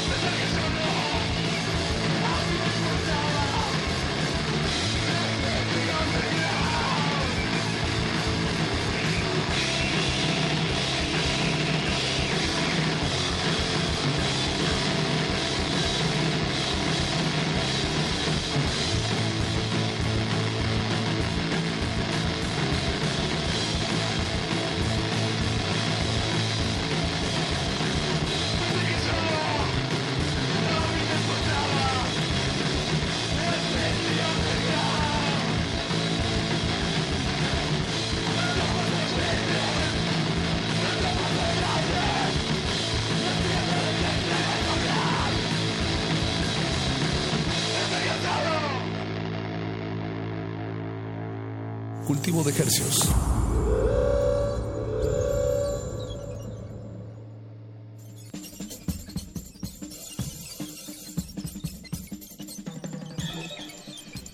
Acabamos de escuchar, listo, entre paréntesis, el tornillo, eh, a cargo de nuestros sujetos de estudio del día de hoy, el Shirota, que nos acompañan, el 100% de los integrantes del todos, Shirota. Todos y cada uno de los Shirotas. Nos acompaña aquí Nacho en la guitarra, Emanuel en la batería, Rubén, guitarra y Alonso de, en- detrás del bajo. Bienvenidos muchachos, ¿cómo están? ¿Qué onda? Muy bien. Bien- Bienvenidos. ¿Cómo se sienten aquí en su laboratorio invernadero de confianza, cultivo de ejercios? Me siento observado. Eso. Bastante observado. Escuchado. Como buen lunes. Como buen lunes. Casual, escuchado por miles de personas. Lunes de tamborazos estruendosos. Est- estruendoroso, ¿no? Estruendosos. Pero, pero de verdad el lunes es el, el, el peor día para escucharlo, para escuchar música como esta. O, por ejemplo, ¿ustedes qué días ensayan? Pues cualquier día es Eh, el peor día, ¿no? Cualquier día es el peor día. O sea, digo, hay una naturaleza godín, ¿no? De fines de semana. Es, es eso, pero no, yo me rehuso a, a creer que, que eso es la realidad absoluta. Yo también me, me rehusaría. Eh, sí, no, a veces hay que rehusémonos. sucumbir, desgraciadamente, algunas sí. semanas. Chicos, pues ustedes vienen desde Atizapán de Zaragoza, específicamente de Chiluca. Eh, platíquenos un poco de, de sus alrededores, de, del- de su día a día y cómo, si, cómo se traduce esto a el Shirota. Está un poco amplia la pregunta, digan lo que quieran. El alrededor es muy amplio. Hay muchas cosas. Eh, pero, em, eh, pues, eh, Chiluca está bastante lejos de la ciudad, pero tampoco tan lejos. Entonces, realmente, eso de que, aparte de que somos de Chiluca, realmente es una especie de hoax, porque yo soy el único que es de Chiluca, los demás son de los más abajo. Más. Este, y pues, ¿qué es satélite? Pues, no sé. Eh, No sé, hay gente, Pues, toda la gente en lo- autos y no caminando. Hay eh, gente dentro de sus casas que no sale todo el día.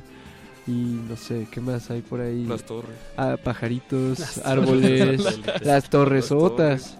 Y pues es muy divertido estar por allá a veces. Y- aunque- y música. Pero no, no, bueno, así como lo escribiste no suena tan divertido. la. Sí, en realidad es normal. no, o sea, es- hay solo como cosas ra- rarísimas, ¿no? Starbucks Coffee por todos lados. Muchos talks también. Este, Walmart Cinépolis, por todos lados. Cinépolis. Ya. Ese, ese tipo de cosas raras, ¿no? Que casi no hay. Allá las mamás se asustan todavía más de lo O sea, ahí sí no, no ocupas fondita, no, no, no, la fondita no está en, es- en ese imaginario colectivo, no existe la fondita, no, no. ¿Y, y creen que por eso tal vez necesitaban buscar un escape de, de todo ese imaginario colectivo de- del norte de este punto de la ciudad, que es la del valle? Yo creo que en algún punto se tornó aburrido para, para la mayoría de nosotros, o sea, creo que pues, supongo que es una de las cosas que nos orilló a juntarnos y pues tocar. Pues sí, eh, algo pasa ahí con el con el suburbio, que hay muchas bandas de punk rock en satélite también y eh, pues no lo sé, eh, parte de todo lo que conforma el imaginario del Shirota también es esa tradición punk emo que hay ahí en satélite desde hace un rato y pues no sé, un poco de ahí venimos, ¿no? También como musicalmente hablando y pues otras cosas que se han juntado a lo largo de nuestro viaje por la Ciudad de México. Y Buen en- lunes. Buen lunes a todos. Con todo ese lunes.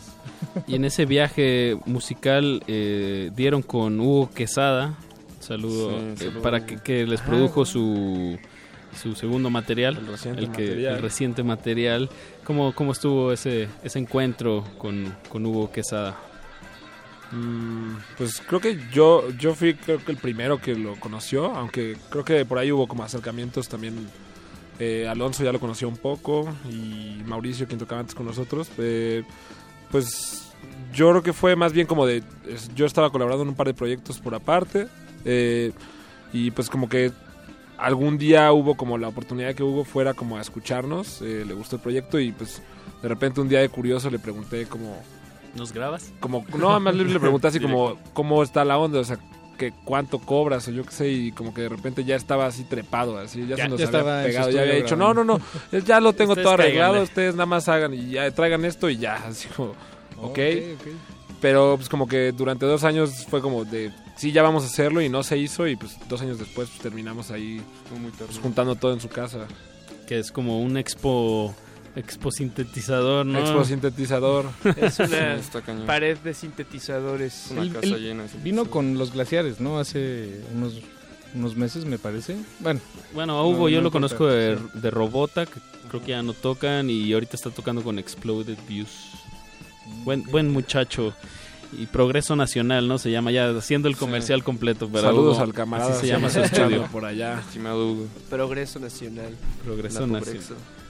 Saludote. Mm, Yo creo que valdría la pena mencionar que esta última producción que ustedes publicaron en del año pasado, es del año pasado, ¿no? Mediados, más o menos. Sí, mediados. Mediados julio. finales, más o menos. ¿Cómo se llama? El tornillo. Salió el primero de julio. Listo el tornillo. Listo el tornillo. Y eh, a mí, bueno, es, creo que es eh, lo primero que llama la atención. Son dos tracks nada más, uno de 10 minutos y otro de dos. eh, Que ya bueno, escuchamos. Que ya escuchamos, por cierto. Y ese, ese contraste, eh, bueno, a- es, es poco usual, ¿no? Está- ¿Estamos de acuerdo? ¿O, o Pues no? sí, Co- Como que lo corto va más por la línea punk y lo y la extensión de 10 minutos iría más por el lado drone o noisy o, o ustedes cómo lo ven.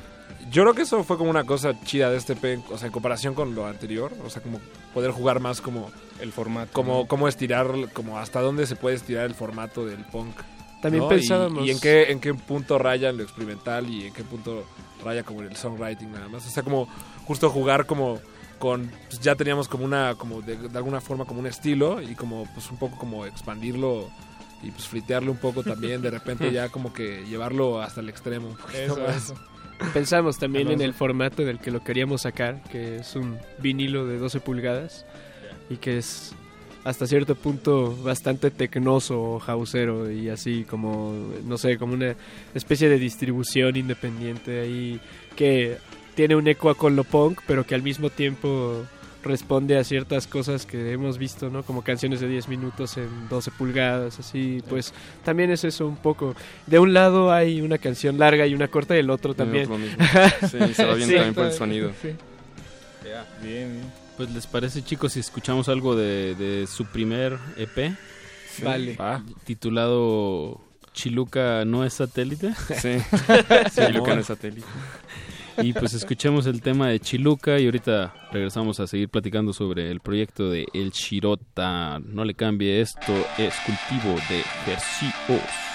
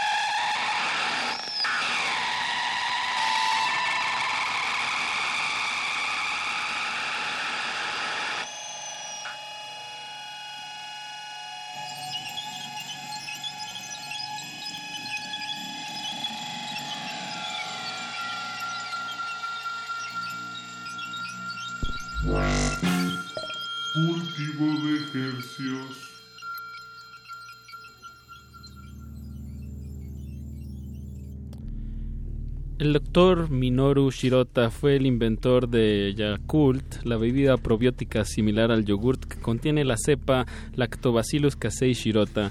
Murió en Tokio, Japón, un 10 de marzo de 1982. ¿Cuántos años tenía? Saludamos su memoria. ¿Cuántos años tenía Pache?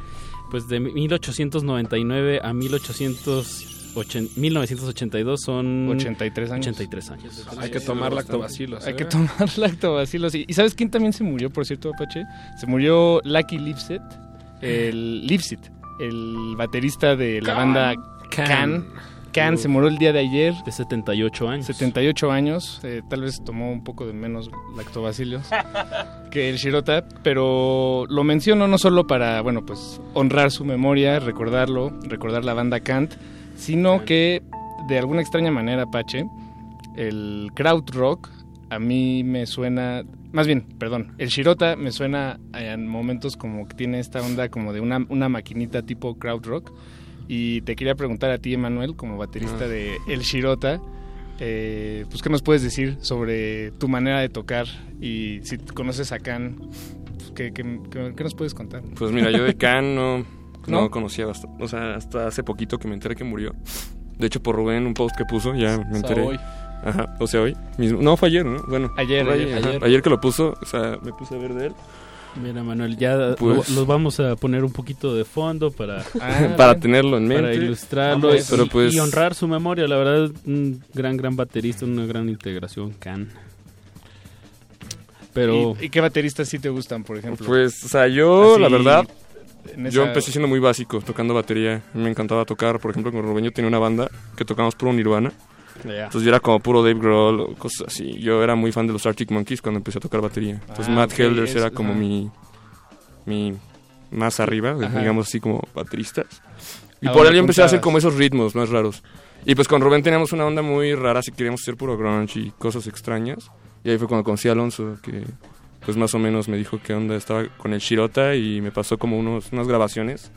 Y pues fui a ver qué onda y ya. Pues como era más atascado, me gustó bastante. Bien, Y bien, pues ahí bien. me gustó quedarme.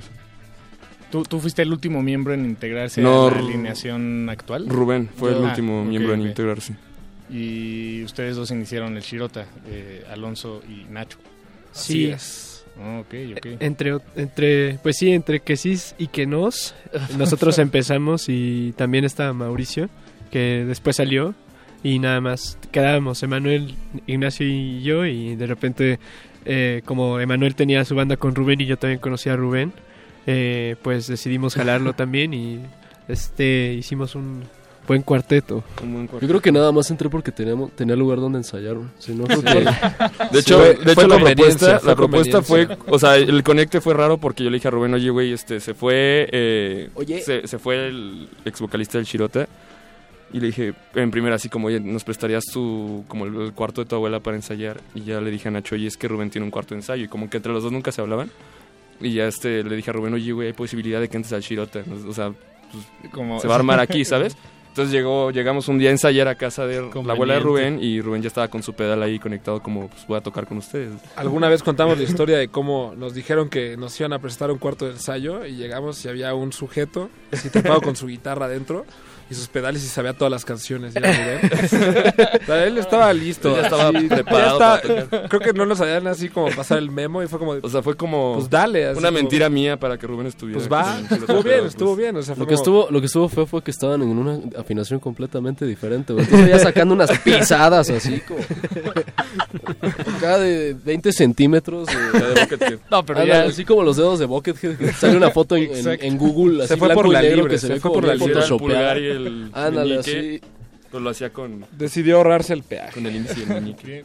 No, bueno, pero también suena como a que llegas a un restaurante y ya tienen la comida que ibas a pedir, ¿no? O sea, entras Sí, a un cuarto de estudio y ya tienes un nuevo guitarrista. Sí, fue, fue, fue extraño y fue como supernatural a la vez. Sí, Eso, Y bien, bello. natural. Y bello Bueno. sin más. Fue rarísimo. Sí, chi- chicos, pues de allá de, de más de por sus rumbos de Atizapán, de Zaragoza, de Satélite, eh, La tierra prometida. Pues de- descríbanos un poco pues la escena ya o bandas con las que les gusta compartir escenario o escenarios que nos recomienden más al norte de la ciudad. A mí en lo personal el satélite se me hace como el mejor lugar así como en el que normalmente tocamos. O sea, el público creo que es increíble. Mejor lugar de todo el mundo. O sea, realmente Bien, sí, ahí sí. es de esos pocos lugares donde los chavos responden increíble, conocen lo que hacemos y saben, o sea, saben, creo que o sea, de alguna forma como que hay un respeto mutuo, o sea, de- dentro de los proyectos que hemos como compartido, o sea, como banda que tiene proyectos allá y también va a los shows o compartimos shows con ellos, como que siempre ha habido mucho respeto y está, creo que está cool en general, Sí, como cool. la gente es eh, bastante mm, entusiasta con respecto a la banda, creo que eso está súper chido.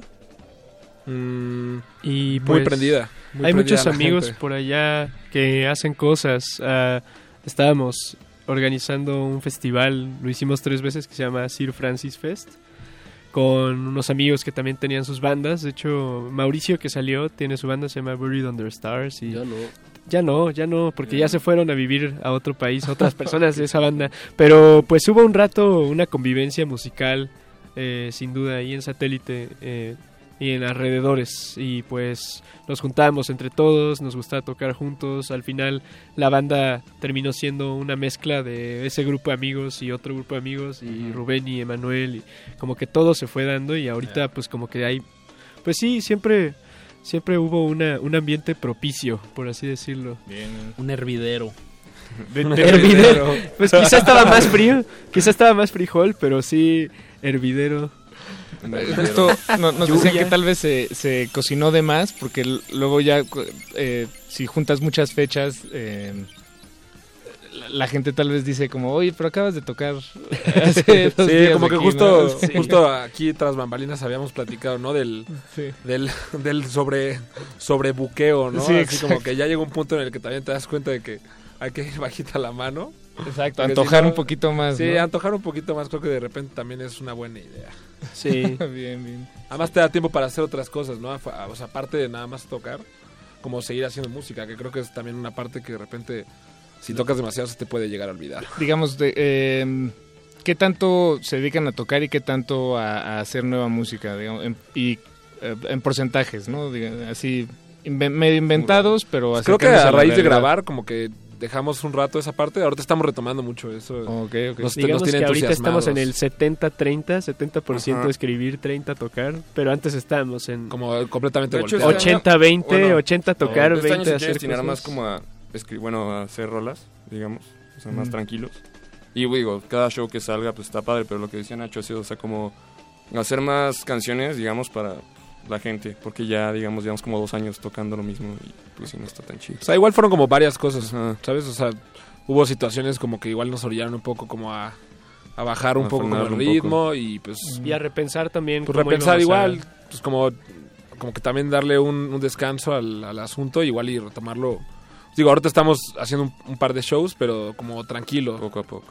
Este, yo creo que está bien eh, trabajar así como eh, con subidas a- altas y bajas, ¿no? Eh, más bien eh, no, no esperar tocar todo el tiempo siempre y tampoco estar encerrado, ¿no? Creo que eh, un balance, bueno, es lo que hemos observado aquí en este laboratorio, un balance Funciona, siempre, creo que sí. siempre saludable. Que Sí, sea, din- que sea dinámico, ¿no? Como, como la canción que todavía no estoy despidiendo, Paquito. No, no, no Pero la no última que vamos a escuchar de 10 minutos, que no sé si la vamos a escuchar toda, pero podemos ver Yo- qué yo creo pasa. que- yo creo que la audiencia de Radio UNAM está lista para 10 minutos del Shirota.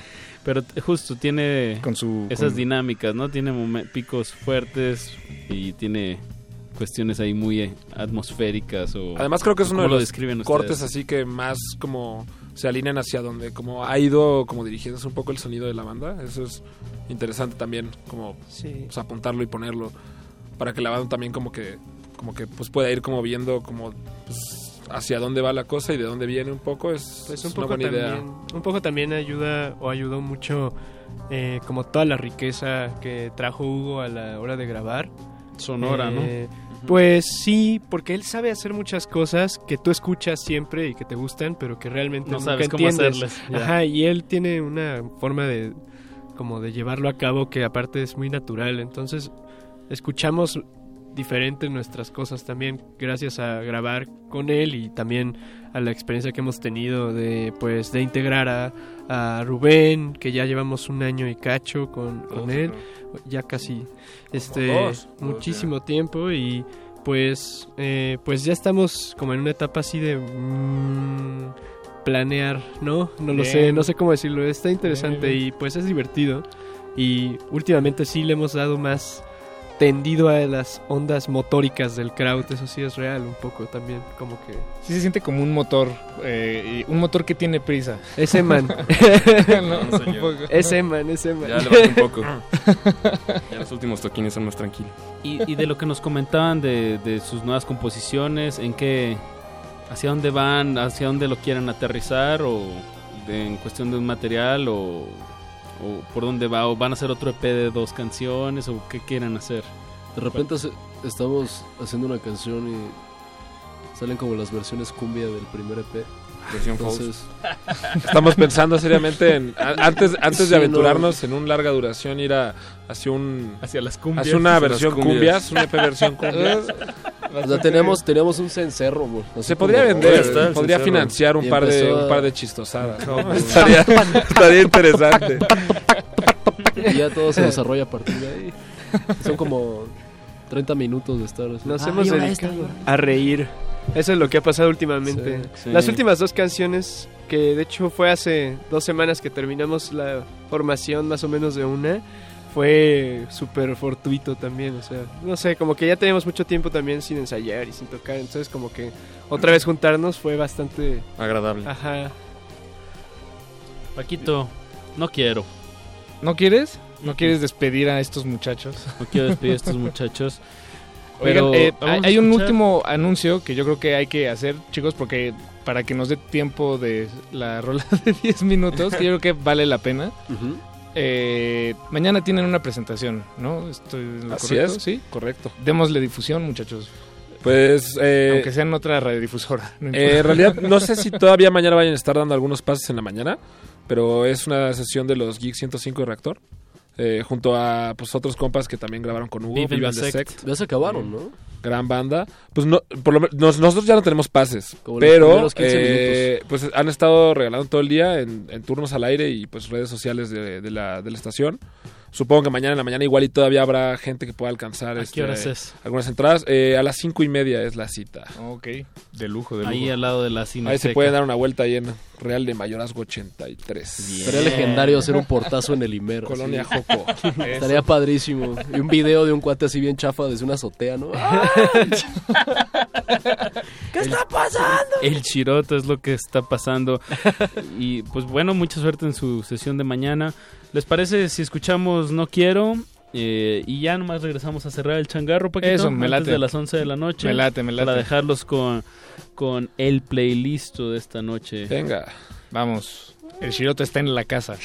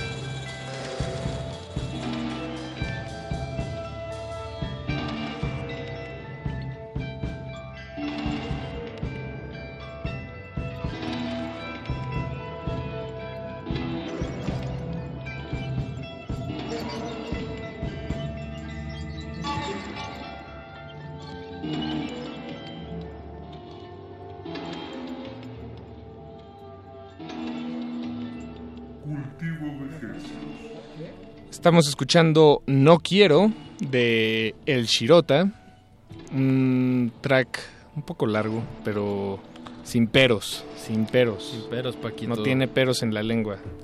10 minutos es todo el tiempo que necesita el Chirota para mostrarnos hacia dónde va sus rumbos musicales. Y pues aquí siguen en la cabina séptica de cultivo de ejercios.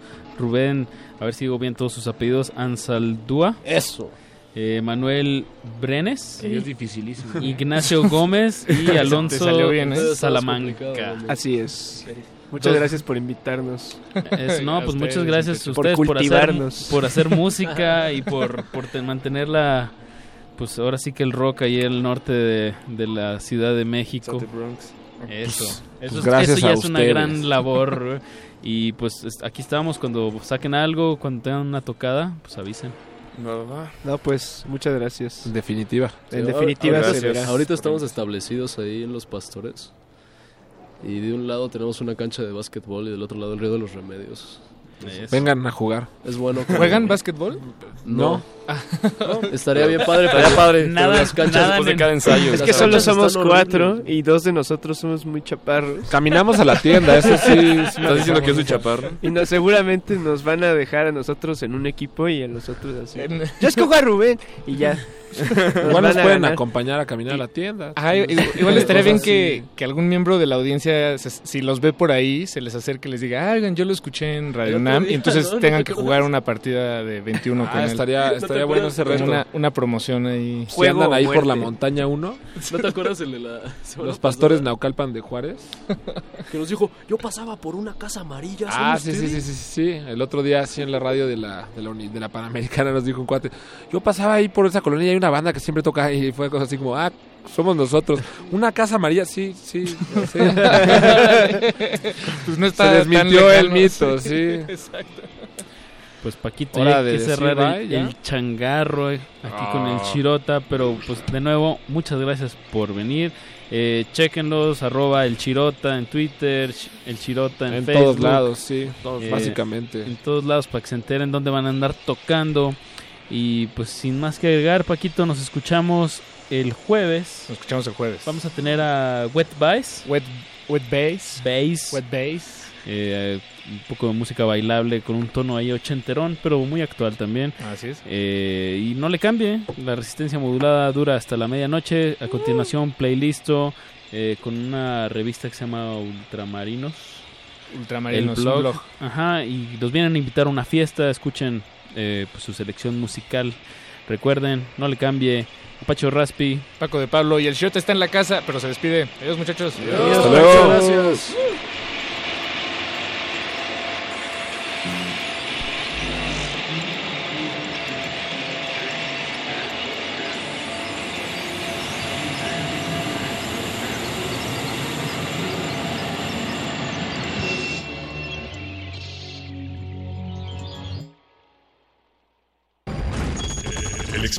Se ha completado de manera satisfactoria. El cultivo está hecho. De ti depende que germine en tus oídos. Buen trabajo, Resistencia. Hasta la próxima misión. Hasta la próxima misión.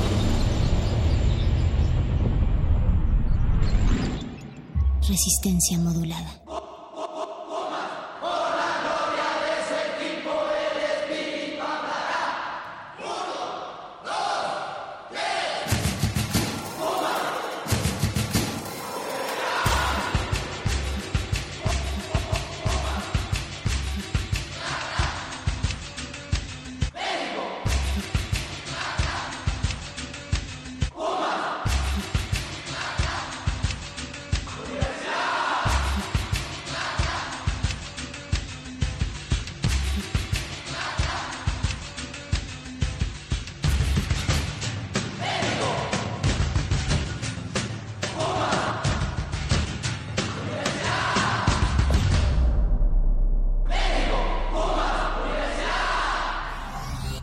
Resistencia modulada.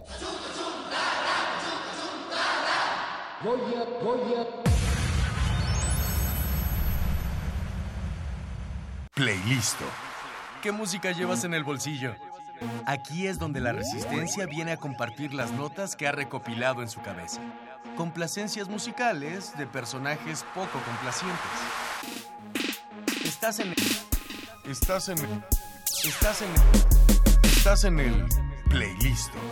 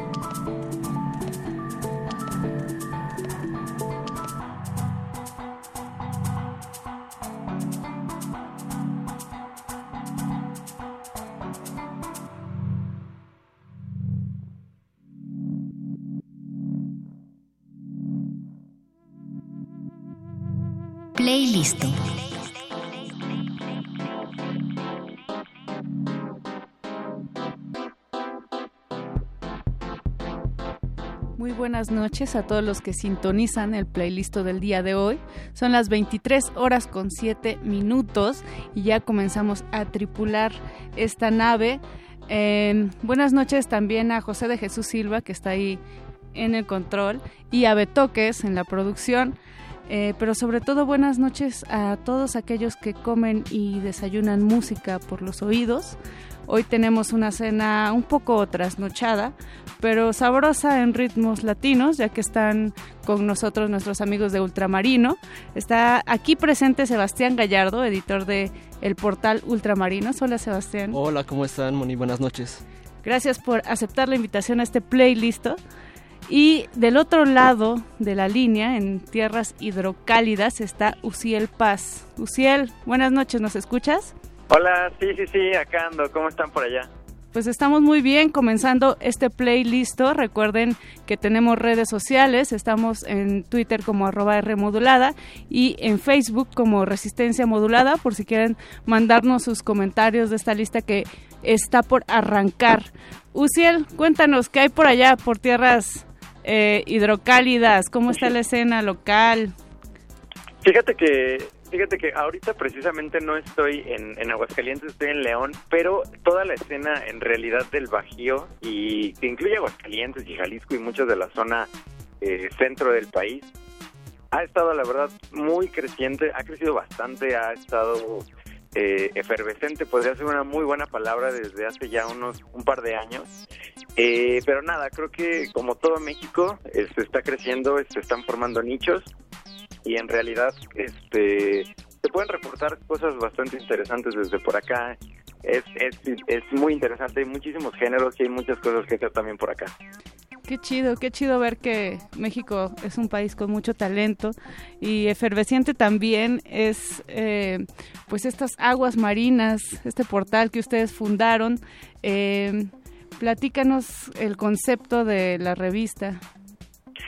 Mm, fíjate que Ultramarinos ya, yo creo que Sebas ya te ha adelantado un poco, empezó hace dos años justamente en enero de 2015 y empezó de una forma muy pequeña, empezamos eh, de forma, eh, lo, que queríamos era hacer un portal de periodismo musical eh, con un agregado diferente, con un agregado extra, lo que nosotros normalmente le llamamos el condimento, la sal. Entonces, la sal, la sal que le da saborcito. Y, y nosotros lo que empezamos a hacer es, justamente hacer notas eh, de, lo que todo el mundo hablaba, pero tratábamos de decirlo de una forma diferente, tratábamos de, dar un mensaje eh, que quizás te dejara más, ¿no? Nosotros decíamos que esta era como una boutique musical que, que seguro te causaba ruido.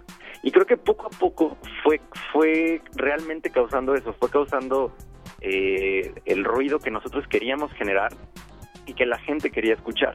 Entonces, eso fue muy importante y poco a poco, tiempo con tiempo, meses con meses, eh, se ha ido transformando tanto al momento en el que estamos ahora dedicándonos completamente al espectro musical que hay en México, Latinoamérica y España. Todo lo que todo lo que es Hispanoamérica, eh, digamos que está en nuestro radar. es creo que lo más importante ahorita como Ultramarinos Co.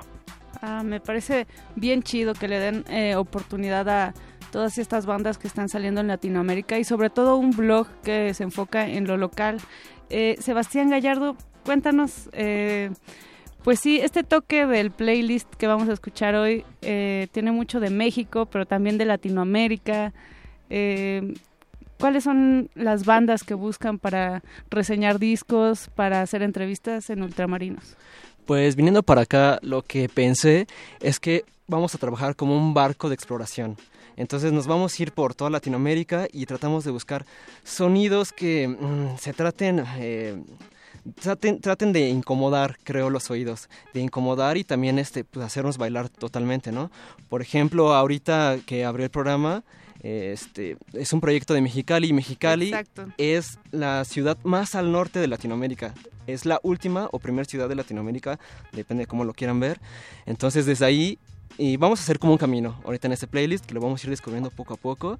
Entonces podría decir que desde ahí empezamos desde Mexicali hasta arriba, hasta el norte y nos vamos a ir bajando poco a poco en la República, Latinoamérica y pues ahorita vamos a seguir, seguir descubriendo. Sumergiéndonos. Sumergiéndonos, exactamente. Cabe destacar, Sebastián y Uciel, que escuchamos eh, a Trillones. Así es. La canción fue Alex y que ustedes eh, me estaban comentando que ya lo han entrevistado y que les gusta mucho como el mood que trae eh, Polo, ¿no? Claro, este, que escogimos a Polo un poco como nuestro capitán del barco en esta como aventura que estamos haciendo. Entonces Polo se está encargando de dirigir esta parte. Pues no dirigir, sí, como capitanear me gusta esa palabra porque este, pues es un viejo conocido, ¿no? Ha tocado en festivales muy importantes, desde Normal, un, ceremonia, próximamente va a tocar en Baidorá. Entonces, este, elegimos a Polo como la cabeza de, de ahorita Ultramarinos, como un poco el padrino, ¿no? Porque vienen unas sorpresas. Otra de las sorpresas es que viene un compilado, que también ahí viene Polo, vienen otras bandas que vamos a poner más al ratito. Y, este, y pues estamos muy, muy emocionados de que esto siga navegando. Uciel, llevan, bueno, van a cumplir dos años ya con este proyecto de ultramarinos. Eh, ¿Pensabas que iban a, llegar a, cumplir estos años o comenzó como un proyecto, eh, digamos, eh, muy independiente, amateur? Mm, bueno, la verdad... ¿Cuáles eran los objetivos? ¿Han cambiado o siguen como igual? Fíjate que quizás el objetivo en cuestión de formato cambió desde el inicio, desde la concepción de, del proyecto, porque cuando inició la idea principal era generar algo eh, que nos diera, ya fuera un portal, una aplicación, lo que fuera, que nos diera música todos los días. sigue siendo como la, la premisa principal, ¿no?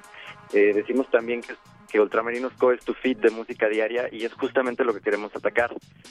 Y dos años, eh, la verdad es que se nos han pasado rapidísimo, mucha gente se ha sumado, mucha gente continúa desde proyectos anteriores como Samuel que no está presente, pero pero la verdad es que creo que desde el principio y de cómo cimentamos el proyecto, eh, dos años no, no me sorprenden, pero sí me alegran bastante. Y creo que más allá de eso, eh, pues la idea, eh, como lo hemos platicado en, juntas, etcétera, virtuales que luego tenemos, pues es continuarlo, ¿no? O sea, es una celebración que tenemos, como dice Sebastián, que viene el evento, viene el compilado, que ya les estaremos platicando un poquito más, pero creo que lo importante de eso es responsabilizarnos de que llegamos a esto, pero no se llegó fácil y lo que sigue todavía eh, va a ser un poco más complicado, ¿no?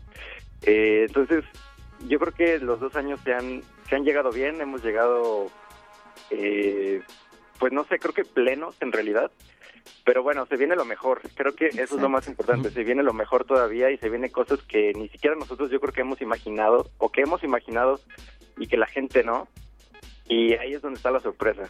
Y ahí es donde se viene todavía lo mejor de Ultramarino. Eso, pues hacer lo que le gusta a cada quien creo que es, es, pues, como tú mencionas, lo mejor que puedes hacer. Nunca va a ser una decisión errada. Y vamos a seguir con el playlist. Muchas gracias a Uciel Paz. Nos despedimos hasta allá, Uciel, pero vamos a seguir escuchando las rolas que eligieron entre todo el equipo de Ultramarinos. Eh, ¿Va? Eh, muchas gracias por tomarnos la, la llamada. Eh, ¿Cuáles son las canciones que siguen? Eh, eh, vamos a tratar de anclarlas lo más posible. la que, la... ¿Te late si escuchamos dos de una vez para...? ¿Dos? Ah, ok. Sí, sí, sí. Vamos, vamos a darle. ¿Las, ¿Las presento o ya, Tú preséntalas, por favor. Ok, bueno, la que sigue viene muy, este, como coordinada con la anterior, es For Dummies. Es una banda de Veracruz que tienen como un rock este, matemático muy extraño. Y estas dos bandas las vimos en el Free Festival, un festival que también se hizo con amigos y les quedó súper bien. Y ahí los descubrí, los vi y la verdad me encantaron, son muy matemáticos. Y después nos vamos un poquito ya hacia Guadalajara con una banda que se llama Navit. Navit son una, híjoles, es algo muy interesante porque tienen esta parte muy melódica, muy del pop.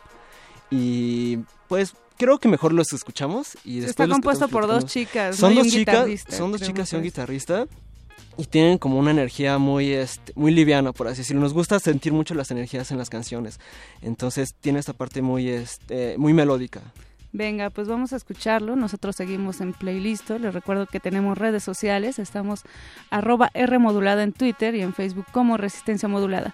Escuchamos y regresamos.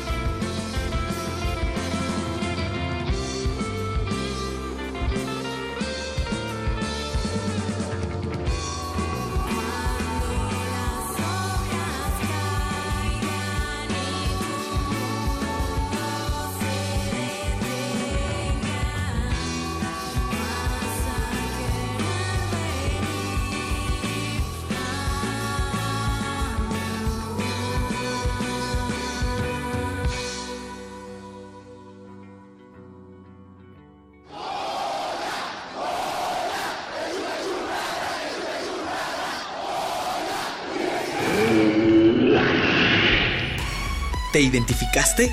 Identifícate con Fundación UNAM y ayuda a becar a miles de alumnos universitarios.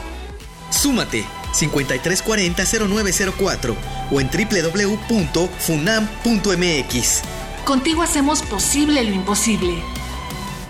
La Secretaría de Cultura presenta Stanley Kubrick, la exposición. Más de 900 piezas entre fotografías, objetos personales, guiones y vestuarios originales que revelan aspectos del proceso creativo del cineasta, así como sus aportaciones al séptimo arte. Además, una retrospectiva integrada por todas las películas de este icónico director de cine, a partir del primero de diciembre en la Galería de la Cineteca Nacional, Avenida México, Coyoacán 389, Colonia Joco, Ciudad de México.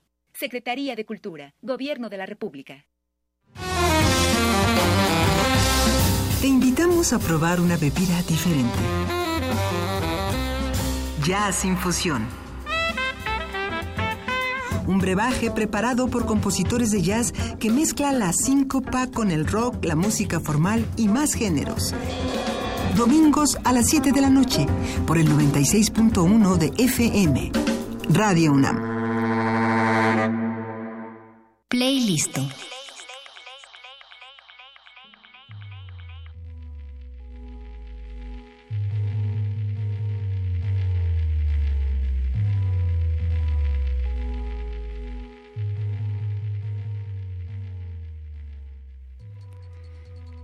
Adivinen qué, esto es Playlist. Estamos con Sebastián Gallardo, editor de Ultramarinos. Eh, nos están presentando un playlist que va desde Mexicali hasta el sur, hasta Sudamérica. Estábamos platicando de las bandas que escuchamos. Eh, son de Jalapa, ¿no? Me, me Fordumis son de, de, de, Jalapa, de Veracruz, y Navit son de Guadalajara. Así es que estamos cumpliendo uno de los objetivos de Ultramarino, que es poner el radar en todo lo local, en lo Así que está es. sucediendo. Pero también, Sebastián, me gustaría que me cuentes qué opinas del periodismo que se está haciendo aquí, de los blogs, eh, tanto de la calidad como de la cantidad, ¿no? Creo que han Ok. salido muchos, pero no sé eh, qué tan buenos sean algunos. Yo creo que hay un buen de cosas sucediendo ahorita y eso mismo nos emociona. En vez de darnos miedo, esa competencia o esa parte nos emociona un buen porque aprendemos todos. Exacto. Y nosotros creo que con Ultramarinos y más en estas últimas fechas hemos, tra- hemos querido tratar de hacer más como eh, puentes. ¿no? O sea, sí hay mucha mar, sí hay mucha agua, pero también queremos hacer puentes o barcos, ¿no? Exacto. Entonces tratamos de que eh, de hacer amigos con todos los medios, de hacer amigos con las bandas, de vincular. Creo que esa es la palabra más importante, vincular como todas estas cosas, pequeñas cosas que están pasando en todas partes y llevarlas como a un pequeño barco y luego ese barco que vaya a otra parte y se queden algunos, algunos, algunos sí se van. Entonces lo que buscamos es que formar algo sólido y trabajar en equipo lo más que podamos. Y yo creo que están haciendo, hay- cosas muy interesantes, ¿no? O sea, creo que eh, hay- hay- pasan muchas cosas negativas y si le damos todavía voz a esas cosas negativas, creo que estamos perdiendo tiempo y estamos vendando los ojos en las cosas positivas que están sucediendo, ¿no? Como por ejemplo las bandas, los medios. um, hay un medio que se llama Neandertales también, que son muy nuevos también de aquí de DF y hacen cosas bien interesantes con bandas de como de shoegaze. Entonces ok. también nos gustan que retomen como cosas del shoegaze. Este, hace rato comenté de Free Festival, ¿no? Que se juntaron varios pequeños colectivos, hicieron un festival súper bonito y pues no sé, nos gustaría como estar en esa parte, Sí, apoyar lo local. ¿no? apoyar Porque lo si- local lo más que se pueda. Si los egos se trascienden como el compañerismo y la música, creo que no vale la pena. Ya sé, ya sé, ya sé. Y, y no, no queremos decir también que luchamos contra eso, ¿no? Porque creo que siempre va a existir esa parte del ego y de, no sé, somos, fuimos primeros nosotros o algo así. Más bien queremos eh, crear nuevos ríos para poder navegar ahí y que todos nos sentemos a tomar, pues, eh, un picnic escuchando buena música, por así decirlo. me gusta, me gusta esa metáfora. Sí, creo que eso es lo que buscamos. Vamos a, a seguir escuchando las, las canciones. canciones. ¿Qué vamos a, a- ¿Qué va a sonar a continuación? Lo que sigue es Policías y Ladrones. Ujú. Policías y Ladrones es, nos los queremos mucho y es importante para nosotros porque ellos fueron el primer lugar de nuestro conteo del año de las mejores cosas de 2016, ¿no?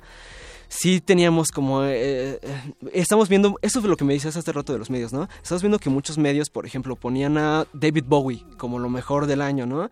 Y ok, David Bowie es algo muy seguro, muy que muy normal o que todo el mundo ubica, ¿no? Pero no arriesga, ¿no? Entonces, David Bowie es muy difícil o que sus personas que están trabajando con él te den un, un like, ¿no? Entonces yo creo que si hablamos de policías y ladrones, ellos mismos van a compartir las cosas que estamos haciendo y sus amigos. Entonces creo que se genera un puente más sólido, aunque más pequeño, pero más sólido. Un circuito, ¿no? Un circuito, Finalmente entre la gente que hace música, la que produce y los y, medios y también. los medios. Entonces lo que sigue es Policías y Ladrones con una rola un poco extraña que se llama Andy Warhol. Ok. Vamos a escucharla. creo Hablando que- de David Bowie, Hablando de David tiene Bowie. una homónima. Y de una vez escuchamos a Jazz Bandana, si te late.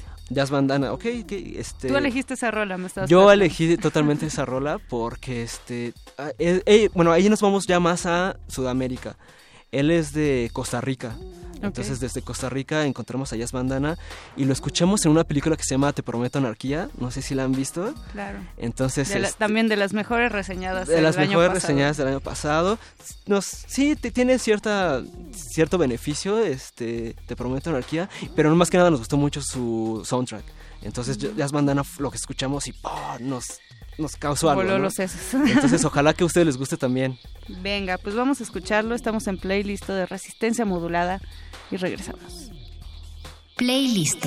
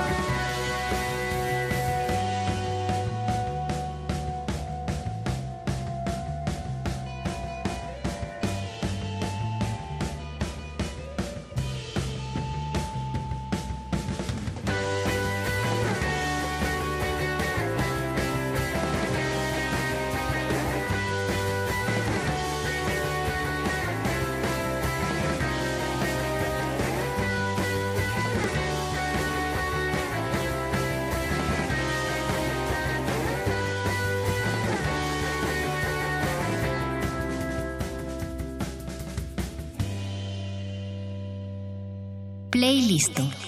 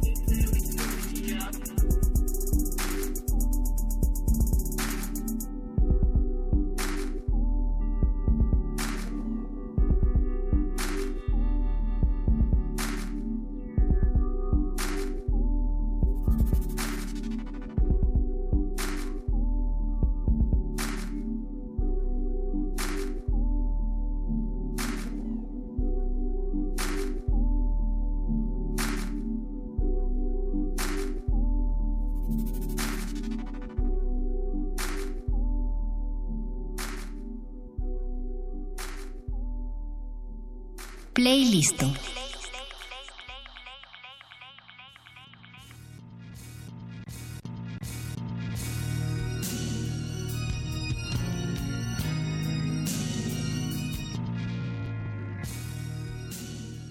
Qué buena selección, cortesía de Sebastián Gallardo y de todo el equipo de Ultramarinos. Neta, chicos, qué buenas rolas están poniendo. Escuchamos a Policías y Ladrones con la canción Andy Warhol y a Jazz Bandana La Gloria.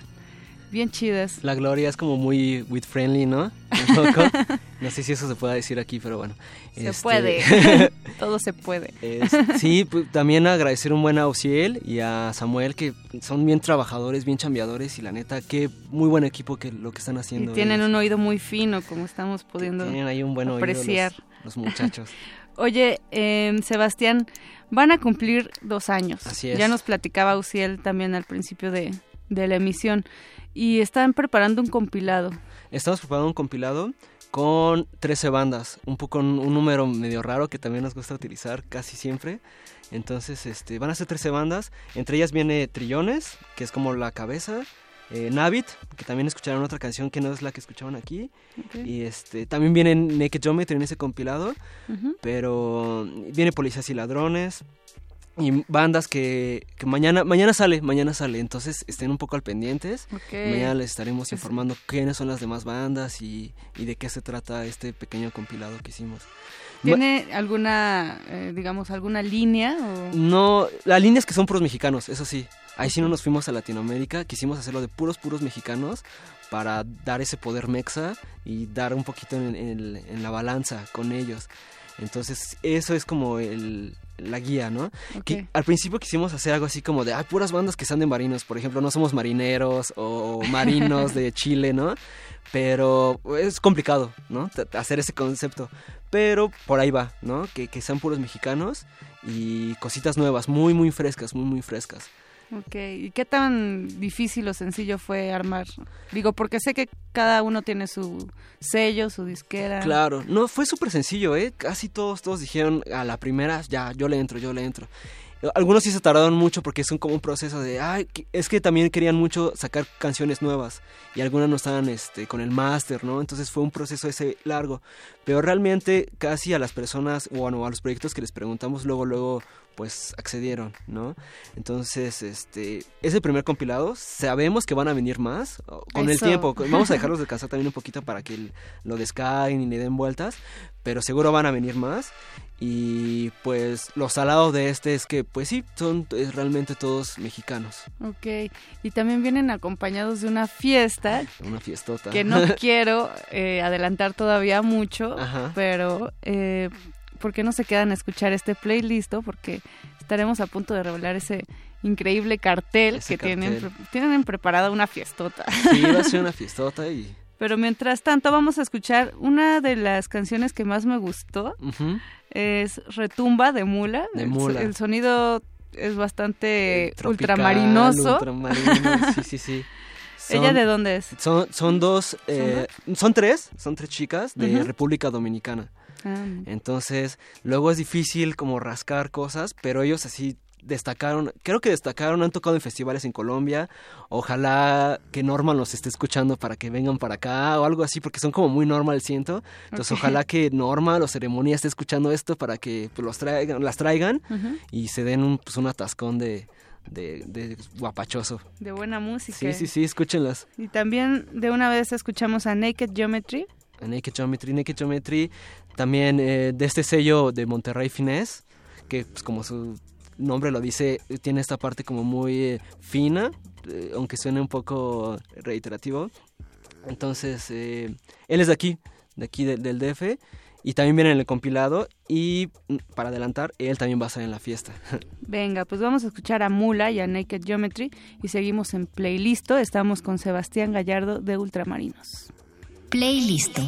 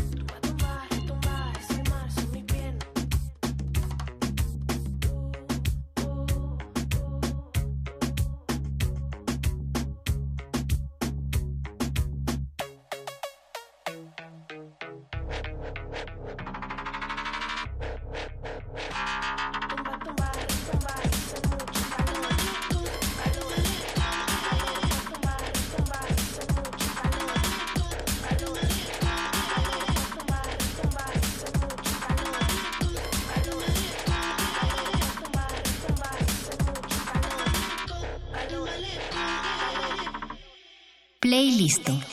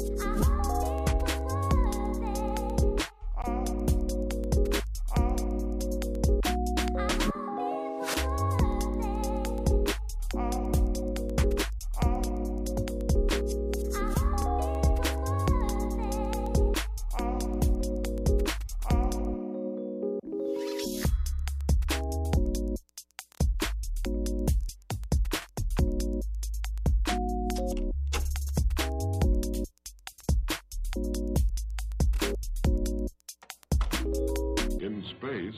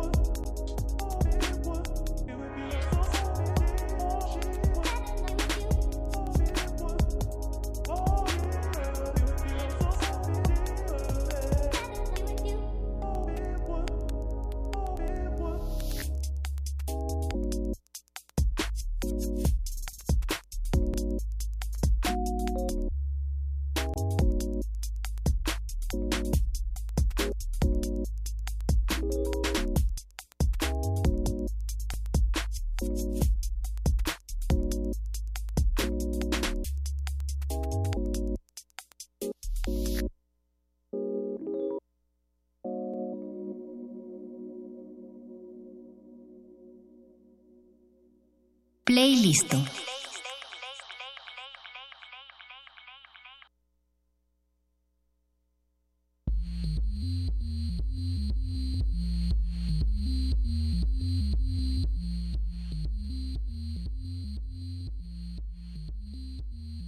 Qué buena canción de Naked Geometry. Nos metió en un mood bastante rico en este playlist que está comandado por Sebastián Gallardo de Ultramarinos. Sebastián, por cierto, Naked Ujú. Geometry va a estar en una fiesta que van a hacer a propósito de sus dos años. en una fiestota que pues esperemos que lo que queremos con esta fiesta es que todo bailen, que todo el mundo esté bailando, que todo el mundo comparta música, que vaya a ver estos proyectos y que sea muy accesible, muy muy accesible porque pues luego es difícil salir a fiestas y sabemos que ahorita no estamos en la mejor posición y en la mejor este, situación posible el país y esas cosas entonces quisimos hacerlo lo más accesible posible para que todos estén ahí y pues todos se conozcan, nos conozcan a nosotros, conozcan a esos proyectos. Cuéntanos quién, quién va a tocar ¿Quién en va a tocar? la fiesta. Eh, va a estar eh, como principal eh, el joven Trillones, que ya pusimos una rola hace rato, ya hemos hablado mucho de él.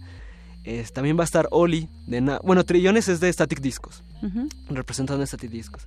También va a tocar Oli, representando a Nafi. Y el poder femenino y el también. poder fem, ajá. Entonces a Oli le fue muy bien como al- en la última parte del año pasado y ahorita yo creo que va Va con todo, va con Oli. todo, porque también va a tocar en normal. Exactamente. Entonces ahí podemos darnos un calentón con estos dos este, proyectos. Ujú. Después, eh, ah, también tenemos a Alia 616. Entonces Alia 616 es un proyecto como de tecno modular, como muy deep, muy profundo, como para empezar a cerrar la noche, ya un tecno ya más clavado. Este, también han tocado en Mutec, ya tienen una experiencia muy, muy grande ellos. Eh, y también pues Nike Geometry, de, representando a Finesse de Monterrey. Y Systematical, representando a Purple Ghost Records. También es una disquera chiquitita que está creciendo eh, aquí en el DF y está haciendo cosas interesantes con proyectos como de música electrónica. De verdad creo que es un gran, gran primer cartel para ser la primera fiesta que organiza Ultramarinos. Creo que se va a poner de lujo. Ojalá no se la sí. pueden perder. Danos las coordenadas, por favor. La- bueno, las coordenadas va a ser ahí en, en la colonia Juárez, en Zona Rosa se conoce, en un lugar que se llama London Blue. Es una terracita. Acondicionamos la terraza para pues, tener al aire libre. Lleven sus chamarras, lleven sudaderas bien chidas para que todos podamos ver qué sudaderas chidas tienen para bailar. para aguantar el frío. para aguantar un poco el frío porque seguramente va a ser frío. Y este... Con, ¿Todavía se vale el suéter navideño? De es suéter Reno? navideño. Ah. Ya es como la fiesta final que podemos usar estos suéteres. La última fiesta de Sí. Reno, de suéter de Reno. Eh, y dinos, por favor, ¿cómo podemos encontrar a Ultramarinos en la web y en redes sociales? Está súper fácil. Desde Google, en, en Facebook, en Twitter, es Ultramarinos Co. Así. Ultramarinos Co. Y nos pueden encontrar, creo que dema- demasiado fácil. Ultra, ultramarinos, realmente es Ultramarinos. Y póngale, póngale sí Ultramarinos Co. Porque luego pueden salir unas vinaterías o algo así extraño que, que no entendemos muy bien. Pero es Ultramarinos. Ok, pues muchas gracias por esta gran selección. Vamos a dejarlos eh, con Alia 616, que Alia va a estar 616. presentándose en la fiesta de Ultramarinos. Así es. Cerramos con el 16 que también va a cerrar la misma fiesta. Entonces, para que se den una idea de cómo se va a poner y de qué tan intenso se- se- va a estar todo. Ok. Eh, y también una canción de Air, ¿no? No, eh, se llama El Día. El, El proyecto Día, se llama El Día y la canción se llama Air. Exacto. Es un proyecto muy nuevo de aquí de México que va a crecer súper, súper, súper fuerte y pues ojalá que le- le- les guste. Bueno, pues Sebastián Gallardo, muchas gracias por venir. Gracias a ustedes, gracias a Uciel, gracias a Sam y pues a todas las personas que les gusta Ultramarinos y que les puede gustar después. Y gracias a ti, Moni, muchas, muchas gracias. Sigan a Ultramarinos en redes, sigan sus notas, sigan sus recomendaciones, son muy buenas. Muchas gracias a José de Jesús Silva en la operación de esta cabina, también a Pache Orraspi que se quedó en la producción nocturna. Eh, y muchas gracias a Paquito que ya se durmió ahí en el escritorio. Mi nombre es Mónica Sorrosa. Mañana resistencia modulada a partir de las 21 horas. Playlist.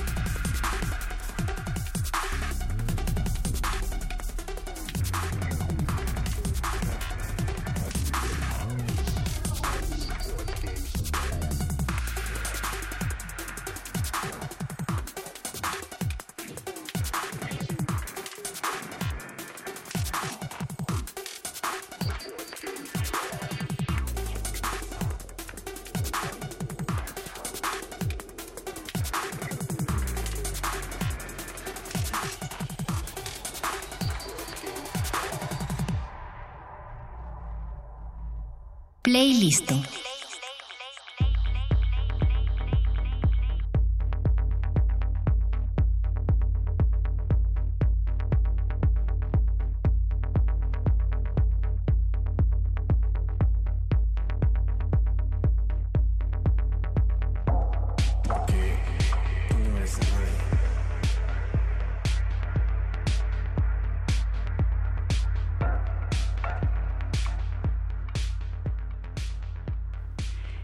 Esto es un anuncio resistente que les quiere recordar que todas las canciones que escucharon el día de hoy están en nuestra cuenta de Twitter, arroba Rmodulada. Así que síganlos, sigan a Ultramarinos y escuchen Resistencia Modulada.